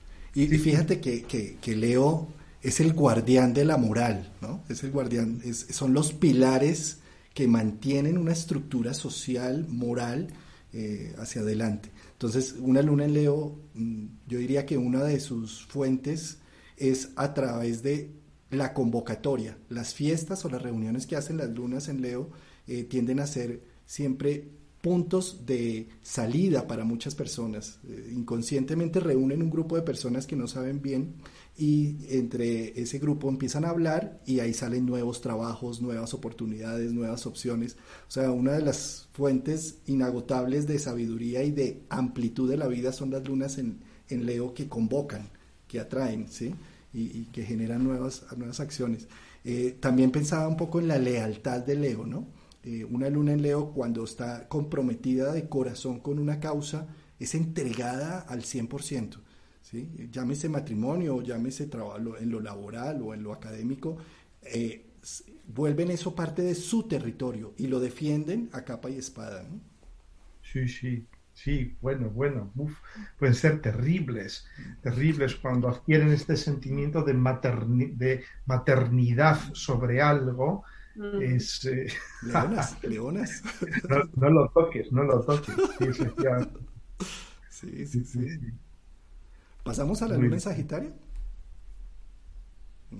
Lunas en Sagitario, conocemos alguna por ahí, sí, sí. La luna, la luna en Sagitario es, eh, Sagitario es, para mí es el signo, eh, ese signo donde uno encuentra la voz de Dios, es el signo donde Dios comunica con el hombre, ¿no? O, o- o la idea de Dios o el mensaje de Dios. Dios que nos dice qué sentido tiene la vida, por qué estamos aquí. Es el final del ciclo de fuego, es el ser, que es el fuego, pero finalmente sabemos por qué somos. Y es- eso solo Dios puede decirnos qué es lo que somos porque Dios nos creó. Eh, La creatividad también es, es el fuego, ¿no? Entonces, claro, una luna en Sagitario es una luna que ha vivido inundada de esos rayos del Dios que nos explica por qué estamos aquí, qué sentido tiene la vida. Y eso es un, eso es el maná, es el maná, eh, fíjate en la Biblia, Dios deja caer el maná sobre el desierto para que el pueblo de Dios coma. Y una luna Sagitario es un padre, un tío, una abuela, alguien que va trayendo el maná y que lo va echando. Es inagotable, más maná, más maná, comed, comed, comed, ¿no? hay un, alguien en la familia que nos ha dado todo lo que necesitábamos y que tenía este espíritu de explico la vida y la vida es abundante, la vida es abundante. Es como el dicho español de Dios proveerá. Dios proveerá. Eso es muy típico de las lunas en Sagitario, que luego gastan, son derrochadoras, son generosas, claro, son generosas en su acogida, son generosas. Y, tú les dices, pero mm, ¿ya has pensado en la jubilación? ¿Ya has pensado? Ah, Dios proveerá, Dios proveerá. De acuerdo. Y, es que eh, ese Sagitario, como Sagitario, también tiene que ver con ir más allá ¿cierto? Entonces he visto también que las lunas en Sagitario, su segundo hogar es un aeropuerto, una estación de trenes, los hoteles, es decir, es como eh, si se sintieran totalmente sintonizados. Tenía un amigo que tenía la luna en Sagitario y me decía, ah, ahora entiendo por qué me encanta ir a desayunar al aeropuerto. Siempre voy los domingos a desayunar allá. ¿sí? Y, es esto que estás diciendo del maná, ¿sí? yo creo que las lunas en Sagitario tienen un, eh, una interpretación del lenguaje simbólico enorme. ¿sí? Ellos están eh, viendo alrededor toda la cantidad de símbolos y signos que va dando la vida. Son de los que van en el, en el vehículo y ven la placa de adelante 777. Ah, esto me quiere decir que Dios está conmigo. Cosas así. O sea, es, un buscador de tesoros en donde cada cosita que ven en el mundo la interconectan y es como si fueran unos organizadores de un gran rompecabezas eh, de, todo lo que van viendo en el, alrededor. ¿sí? Y esto, digamos, esta luna en Sagitario, eh, digamos, son una fuente de fe, inspiradores, no solamente para sí mismos, sino para la gente que los rodea. Todo va a salir bien, no hay mal que por bien no venga, o sea, todo va a estar en orden, ¿sí? es, ese impulso de, de ir más allá. Ahora, ¿cuál es uno de los defectos? Pues la luna en Sagitario se puede quedar como a nivel político, que promete y promete y promete y no cumple nada, ¿no? Mm, procrastinación al 100% y no, y no genera hechos, ¿no? Eh, se, puede quedar en el mundo de fantasía de lo que podría llegar a hacerse y, tiene el consejo perfecto para todos, pero en su propia vida no lo, no lo ejerce, ¿no? También. Es una luna también date cuenta que Sagitario es el signo de la verdad, con V mayúscula, ¿no? Eh, yo soy la verdad y la vida. Entonces, una luna en Sagitario hace de la verdad su casa, hace la verdad su casa. Y esto puede ser también un poco problemático, ¿no? Porque eh, se instalan en la verdad, pueden ser un poco dogmáticos a veces, porque han hecho de esa verdad su casa, no sea cual sea, la religión, el vegetarianismo, eh, ser antivacunas, que ellos agarran una verdad y dicen, pa, tal, ¿no? Y lo que decías tú, no van viendo símbolos, de repente ven un símbolo que les llama mucho y pa, dice este símbolo, aquí está, este es el significado de la vida, ¿no? Pues bueno, ahí. creo que no es una luna que, que viene a, a terapia, porque vive en esta ilusión de que todo va a estar bien, no hay conexión con la falta, con límite, con lo que decías tú antes, ¿no? Y, y por eso hay muy poca conciencia de que si algo va mal, no, esto no va a llegar a la, a la conciencia. Ah, no tengo todavía claro de qué manera, ah, pero me da, me da sensación que esto va a ser ah, un algo típico esta luna en Sagitario de los caracteres rígidos de, la bioenergética, ah, que son que, como que ellos lo han tenido todo en la infancia, solo pueden caerse abajo, ya no pueden ir más solo Puede ir a, peor, solo puede ir a peor. Claro, claro, mientras que para los demás que no son rígidos, los caracteres prerivales, uh, hemos ya empezado muy abajo y hemos tenido que, subir, subir, luchar mucho, ¿no? Para llegar a una parte, pues solo podemos subir, mientras que ahí solo se puede caer, ¿no? Solo se puede, y, desde ahí cualquier trabajo personal para esta luna es, es, una cierta caída, ¿no? Es un tocar con, con el cuerpo, con emoción, con dolor, con que, bueno, no hay toro, no voy siempre a ser eh, joven y guay y fuerte, ¿no? Como ir asimilando esas realidades, ahí es como donde necesitan el trabajo, pero no se van a dar cuenta, no van a sentir la necesidad de, trabajarse porque siempre encuentran algo, algo fuera, ¿no? Alguna otra distracción, alguna otra actividad, otro país. Eso que estás diciendo tiene mucho que ver como, yo llamo también a la luna en Sagitario un poco la luna Walt Disney, ¿no? Entonces, todo está divinamente perfecto. O sea, sí, sí. Sí, hasta que deja de estarlo. hasta que lo empujan, porque es que realmente él desde la visión no lo ve. Él dice, pero si todo está bien, ¿sí? Pero hasta que ya la cosa se pone tan difícil y tan compleja que ya lo aturden con una situación donde es empujado, ahí ya dice, uy, ¿sí? Mm. Muy bien. Bueno, tierra. Tierra. tierra a la vista. Color, tierra. tierra. Tauro, ¿no? Empezamos con Tauro. Sí, Capri puede ser un poco serio empezar con Capricornio. Las lunitas en Tauro. Es, eh, es, una, es una luna, eh, yo diría, eh, es una luna muy instintiva, increíblemente, porque Tauro, Tauro es, es, eh, es, muy instintivo.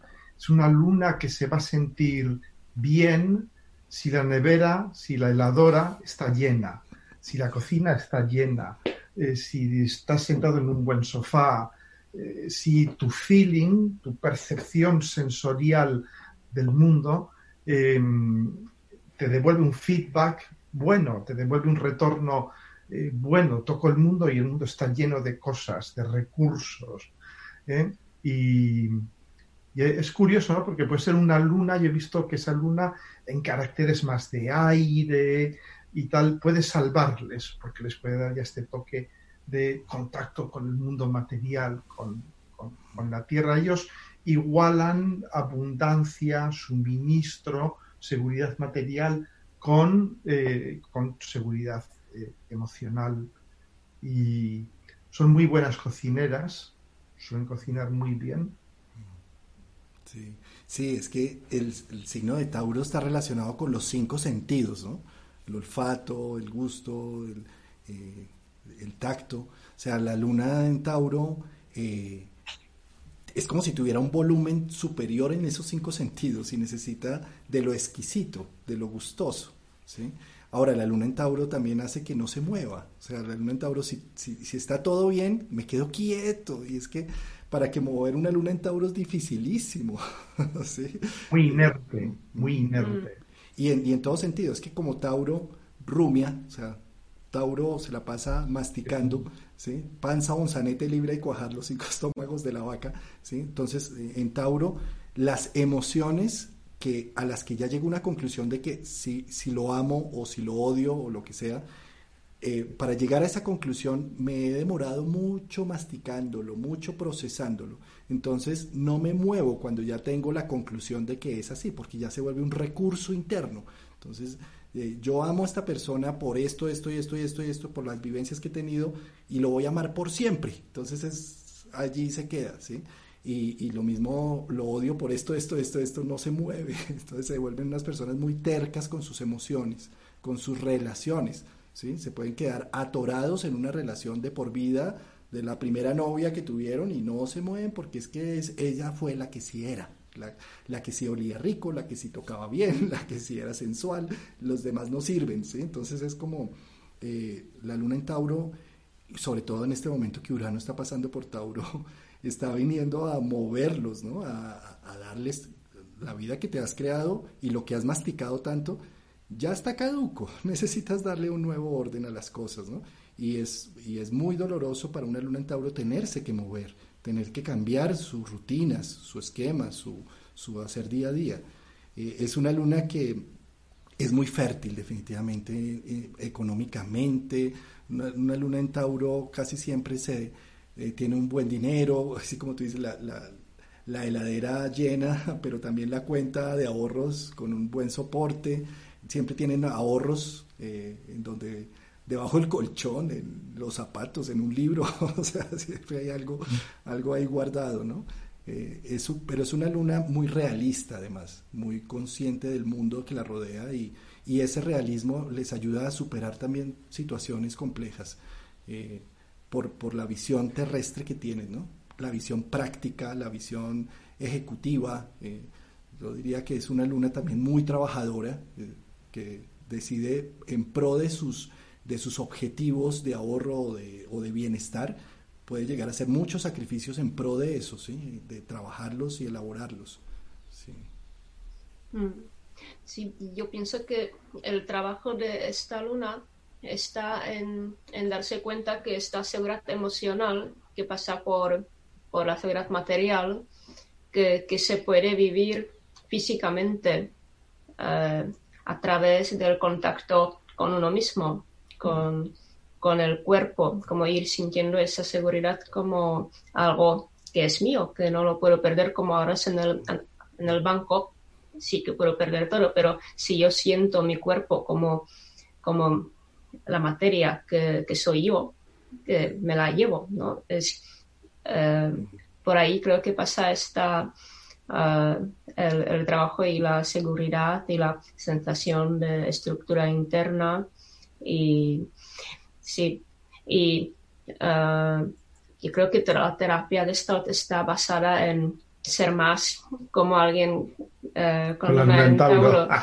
Sí, sí, sí. Sí, ¿no? Porque yo, hasta este realismo, ¿no? Que, que decías tú, porque uh, consideramos, los terapeutas Gestalt, que uno está en contacto con la realidad en uh, cuando está en contacto con sus sensaciones corporales o con sus percepciones sensoriales. Estos son los dos, uh, dos primeros niveles o zonas de darse cuenta, ¿no? de registrar la realidad. Luego hay una tercera zona de darse cuenta, que es la zona mental, que es la zona de fantasía, porque la mente no tiene ningún límite, tú puedes estar en el pasado, en el futuro, en X escenarios catastróficos y luego te generas reacciones emocionales ¿no? a todas esas ideas. Pero si le das una vuelta y vas primero sentir tu cuerpo, uh, percibir tu entorno, exponer tus sentidos a, a, a, sensaciones, ¿no? Por ejemplo, andando descalzo por la playa, ya estás quitando peso, quitando atención a esa mente y estás sanando, das, así das a tu cuerpo a tu organismo das una oportunidad de autorregularse, de funcionar mejor desde este contacto con la, con la realidad, sentir tus pies en el suelo, sentir tu respiración, bueno, todo lo que, uh, bueno, lo que puede hacer muy bien una luna en Tauro, ¿no? Ellos sí que tienen esa facilidad. Yo, yo creo que la luna en Tauro, más que cualquier otra luna, tiene que trabajar sobre su merecimiento el yo merezco. Es como si viniera a trabajar eh, la escala de valores y de gusto, de gusto personal, ¿sí? Y yo creo que una luna en Tauro tiene que preguntarse, ¿esto me gusta o esto no me gusta? ¿Lo disfruto? Y la luna en Tauro, uno de los trabajos a realizar es vivir en el presente, presente, presente, con lo que se toma, lo que come, lo que, lo que siente. Eh, es, es, una luna que, que pienso que activa todo el cuerpo, eh, para conectarnos con la vida, ¿sí?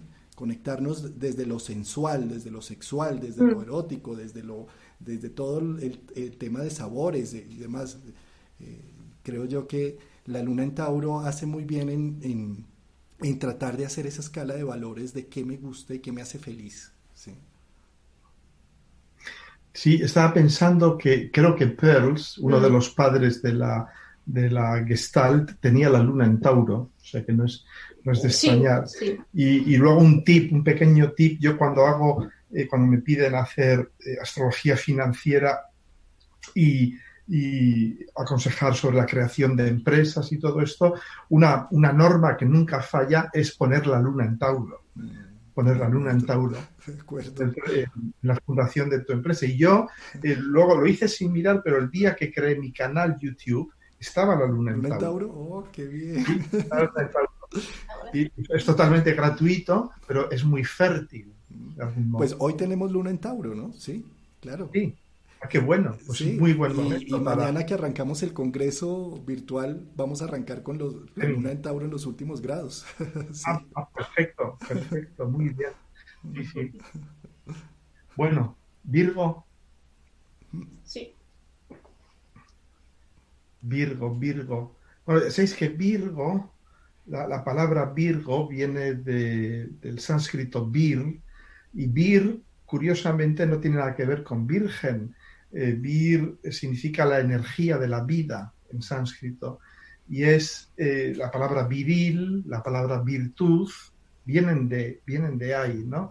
Porque para los griegos una virgen es una mujer eh, autocontenida, eh, independiente, autónoma, eh, soltera, de hecho, pero en el sentido antiguo, ¿no? El sentido que se da en castellano de la solterona, como si le faltara algo.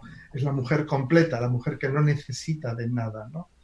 Entonces, eh, la, la luna en Virgo, pero de nuevo la luna en Virgo y en Capricornio, y esto Caruti lo describe magistralmente, son lunas mm, que tienen una carga pesada, porque claro, mm, son niños y niñas que vienen al mundo, y esto yo lo he comprobado en mi práctica, eh, para satisfacer una necesidad de orden, de, de combatir el caos. Es decir, el tema del caos y del orden es central en sus familias, es central. Bien por exceso o por defecto. Bien es una familia que vive en la neurosis del orden, la obsesión del orden frente al miedo al caos, o ya definitivamente ha cedido al caos y viven sumidos en el caos y esperan que ese niño, que esa niña vaya organizándoles la vida, ¿no? Y es un peso enorme, porque claro, ya el mecanismo, el mecanismo lunar eh, que se crea es ese mecanismo de tú me das cariño, tú me das protección, eh, tú me das nutrición y yo te organizo la vida.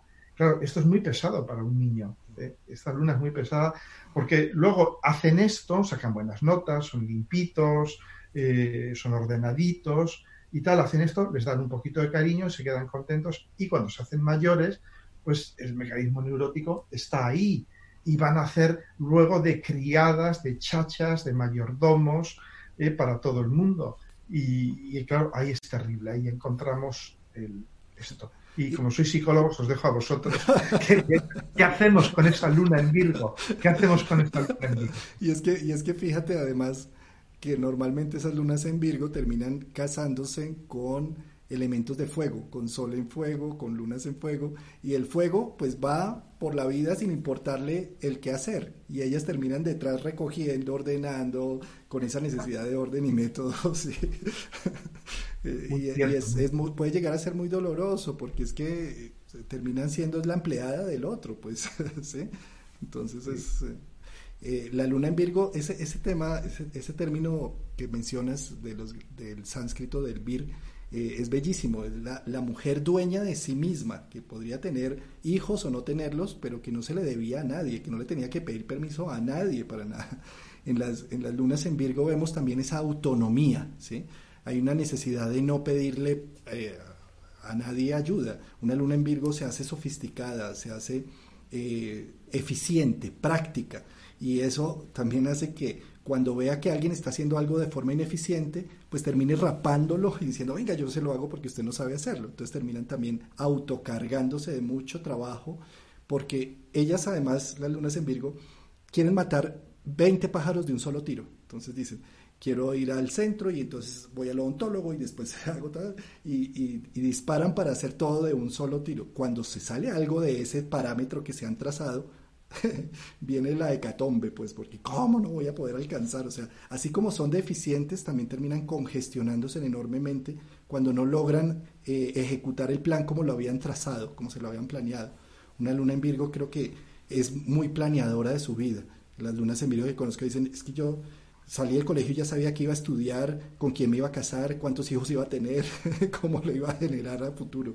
Y lo, y lo terminan haciendo, ¿sí? Pero pues también terminan ahogándose porque cuando tiene un exceso de practicidad y eficiencia, eh, le falta el sentido de para qué tiene todo eso, y para qué todo esto, y para qué esta familia, y para qué este trazo que me hice, ¿sí? que eso se lo da el fuego. ¿no? Eh, yo diría que que las lunas en Virgo eh, son también muy exquisitas, ¿sí? Eh, lo que compran, lo que tienen es, es muy bello, es, fino, es, es, simplista, a lo Virgo, simple, pero fino, exquisito, gustoso. también son yo diría que es el, es el símbolo de, también de los que restauran. Virgo es el que restaura aquellas cosas viejas que ya no servían y que les da la utilidad. Una luna en Virgo como que tiene la capacidad de ver e intuir para qué sirven las cosas, extractarle el provecho, así como los intestinos extractan nutrientes, vitaminas y minerales, la luna en Virgo está constantemente sacando y extractando para qué es útil las cosas. Lo que no es útil lo voto, lo que es útil lo utilizo y de la misma manera, yo diría que es una de las, de las virtudes que puede llegar a tener Virgo, eh, la luna en Virgo. ¿Cómo me uso? ¿Cómo, cómo, cómo saco mi mejor versión de mí mismo? Eh, y cómo uso, pues entre comillas, uso las relaciones que tengo al lado, o sea, cómo, cómo logro, digamos, eh, engranar las relaciones y lo social que está al lado también para sacarles el mejor provecho. ¿sí? Eh, en exceso, pues puede ser la luna que se aprovecha de todos, ¿sí? alrededor.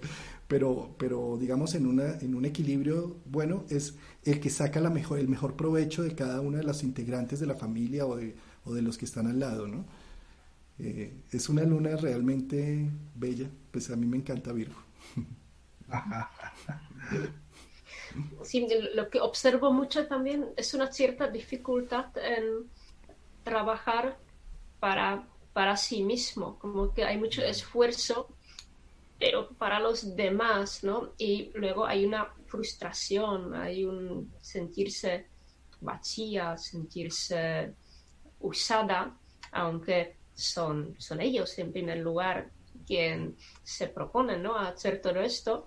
Y, y como decías tú al principio, ¿no? Eh, están con alguien de fuego y, esa otra persona se adapta muy rápidamente a que todo está hecho ya, eh, te despiertas, la vajilla está vacío, uh, el desayuno está hecho, los niños ya han comido, etcétera, etcétera. Te acostumbras, ¿sabes? Te acostumbras, pero luego ese pobre Luna en Virgo vive con esa frustración de que, de que si no lo hago yo, pues nadie lo hace, uh, uh, no haces nunca nada, Uh, se, autocrean esa, esa, frustración y el trabajo pasa por, por pararse y sentir sus necesidades, ¿no?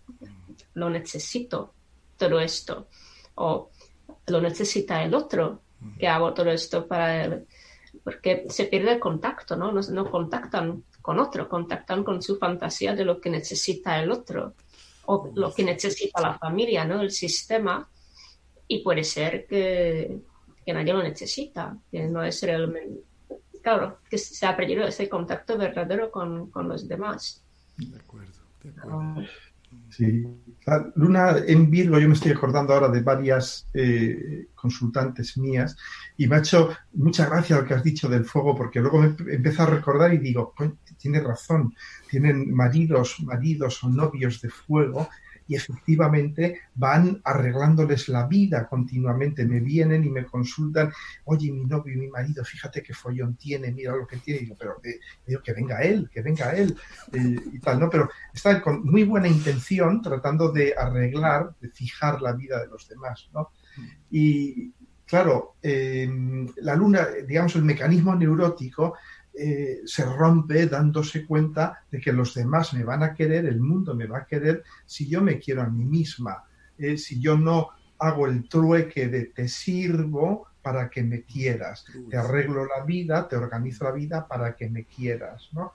Y luego la luna en Virgo tiene un don, como todas las lunas, y el don es el don de anticiparse a la necesidad.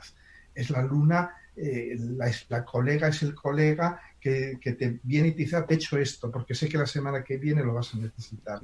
Es esto, es el anticiparse, que es fantástico. Pero yo siempre les digo, haced esto por dinero, que os paguen, que os paguen para romper el mecanismo neurótico. No lo hagáis para que os quieran, hacedlo, porque sois muy buenos haciéndolo, pero para que os paguen. Convertidlo en dinero, monetizadlo. Monetizarlo. Uy, sí, maravilloso esa visión. De acuerdo, totalmente, sí.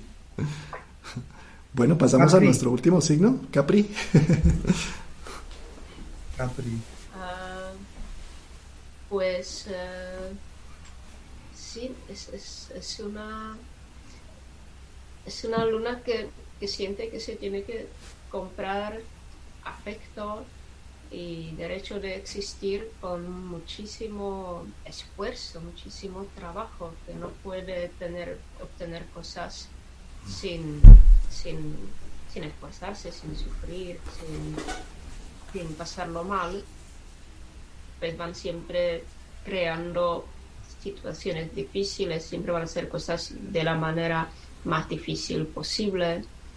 Uh, siempre hay esa y en, en, todo esto olvidan completamente el cuerpo no hay una desconexión del, del cuerpo de las necesidades de, de, las emociones una dificultad enorme uh, también corporal hay mucha tensión ¿no? con la tensión me separo de mi de mi cuerpo cortando la respiración no energetizando al cuerpo siendo todo aquí con una tensión enorme de qué tengo que hacer, cuándo, cómo, de qué manera.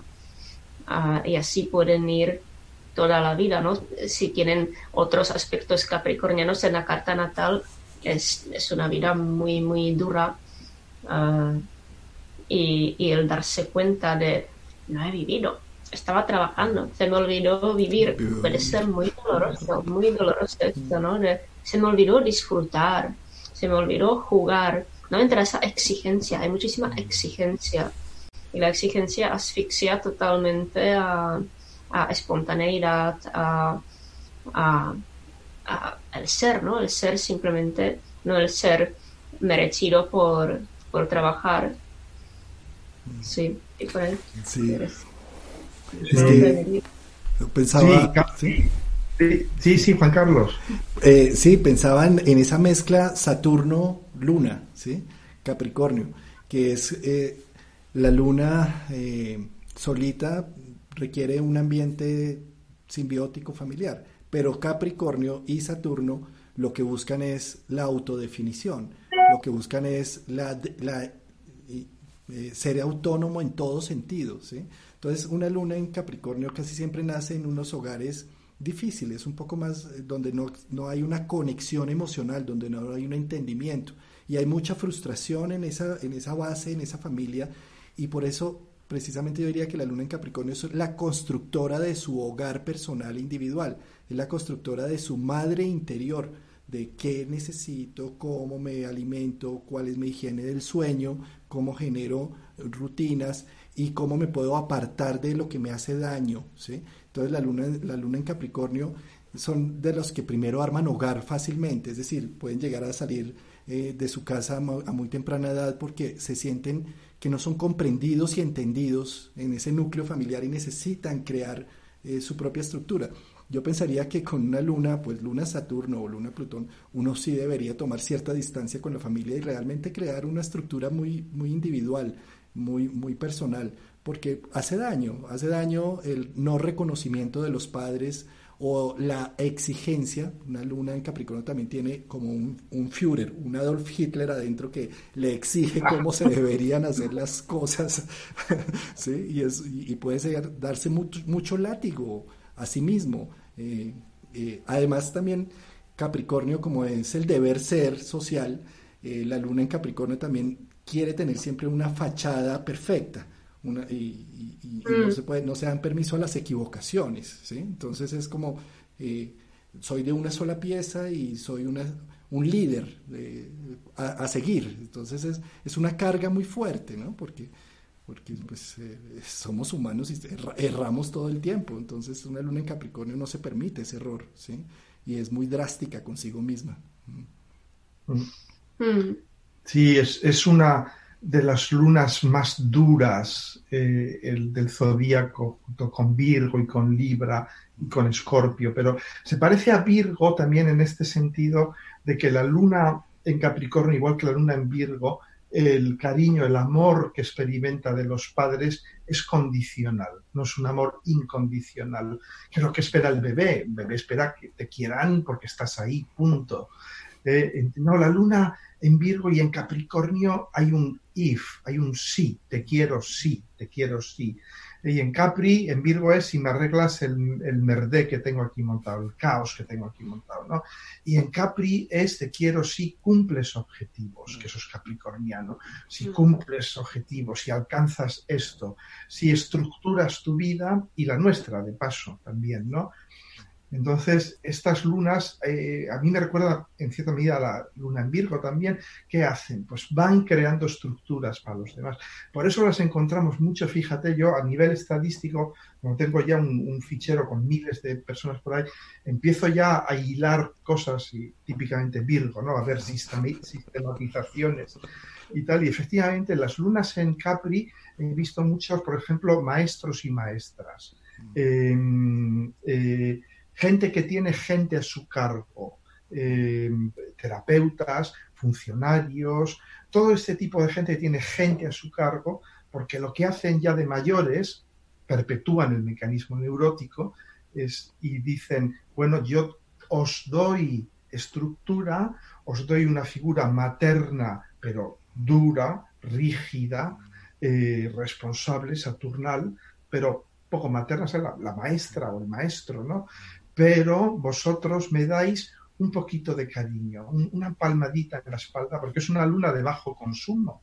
La luna en Capri necesita muy poco cariño, es de bajo, bajo. Si Virgo ya es minimalista, Capricornio es ascético, es, va más allá del minimalismo, ¿no? Y entonces, pero estas lunas no se atreven nunca a decir así abiertamente, ven y darme un abrazo, quiéreme, necesito que me quieras, ¿no? Van a estar, eh, Caruti lo describe muy bien, dice, la madre de hielo. Hemos, hemos internalizado la madre de hielo, ¿no? Está ahí mirándonos y nunca hacemos las cosas suficientemente bien, nunca hemos sido suficientemente buenos hijos, ¿no? Entonces, ellos perpetúan esto y los ves a los pobrecitos y a las pobrecitas, yo lo veo, el otro, hace unos meses tuve una consultante de 70 años con la luna en Capricornio. Y claro, estaba pasando, estaba a punto de entrar Plutón en su luna y ella es astróloga también y me preguntaba, ¿qué va a pasar? ¿Qué va a pasar? Y tal. Y, ella con 70 años seguía siendo terapeuta, muy conocida además. Y me yo le decía, hombre, jubilate, no sé, haz algo, disfruta de la vida. Decía, no, no, no, que yo no podría estar sin mis pacientes no podría estar sin toda esta gente que depende de mí. Y yo le expliqué el mecanismo, digo, pero es que es normal, pero es que cuando pase Plutón, esto va a morir, va a morir, eh, de una u otra manera va a morir. Vas a tener que aprender a ser una luna en Capricornio no neurótica, ¿eh? es decir, que viva del aire, que, de alguna manera reciba afecto, cariño del mundo, porque claro, es una luna mundana, Capricornio es un signo mundano, vas a recibir reconocimiento, afecto, consideración del mundo, pero no a cambio de, ¿eh? no a cambio de, no vas a necesitar organizarle la vida a nadie, no vas a necesitar ser el soporte de nadie y tal. No, no consiguió, no lo consiguió, no consiguió. Dije, entonces pasará Plutón sobre tu luna y hará lo que hace Plutón cuando no queremos colaborar con lo plutoniano. Sí, es que con, Plutón lo mejor es relájese y disfrute. sí, eso no, porque es que él viene a hacer una violación, de una violación de los parámetros que uno tiene establecidos, y más con Capricornio, ¿no? Eh, pero sin duda eh, Plutón encima de la Luna hace una metamorfosis desde las bases, desde, desde lo más profundo, y, y sin duda ella va a terminar eh, después amando a Plutón, cuando pase ya el tema, como lo que le pasó a Perséfone cuando la raptó, que terminó siendo su, su gran amor y abría cada nada la granada para devolverse allá a reencontrar con Hades. ¿sí? Entonces, de la misma manera, eh, Plutón cuando entra encima de la luna se siente muy doloroso, muy complejo, siente uno que lo están raptando, eh, pero sin duda alguna genera riqueza, riqueza interior. y, y encontrar una cara que no lo había visto uno hasta ahora y es una renovación completa. Además es, yo diría que, pues, es una belleza que le pase a uno ese aspecto, porque Plutón como se demora más de 200, 300 años dando todo un, un giro a todo el zodiaco, pues es todo un evento que le pase a uno encima de la luna, ¿sí? Y es, es, yo diría que un evento que le puede servir a uno para transformarse y realmente encontrar, encontrar lo oculto que hay en uno, ¿no? Es, puede ser muy bello. Muy bien. Bueno, dimos una ronda, nos, fuimos casi dos horas, wow. Muy bien. Pues ha sido todo un gusto compartir con ustedes, tan rico tener este lenguaje de comunicación simbólico y, y delicioso con ustedes que saben tanto. Realmente, pues yo admiro mucho el trabajo que han hecho ustedes dos con la página, con el canal de YouTube. Eh, no alcanza José a poner un video cuando ya lo estoy mirando de primeras. es realmente, es realmente un gusto compartir con ustedes. Muchas gracias. Muchas gracias, Juan Carlos. Gracias a ti. Bueno, pues hasta, la próxima. Un abrazo, un abrazo a, a Colombia y América. Muchas gracias, José. y. Chao, nos vemos. Chao.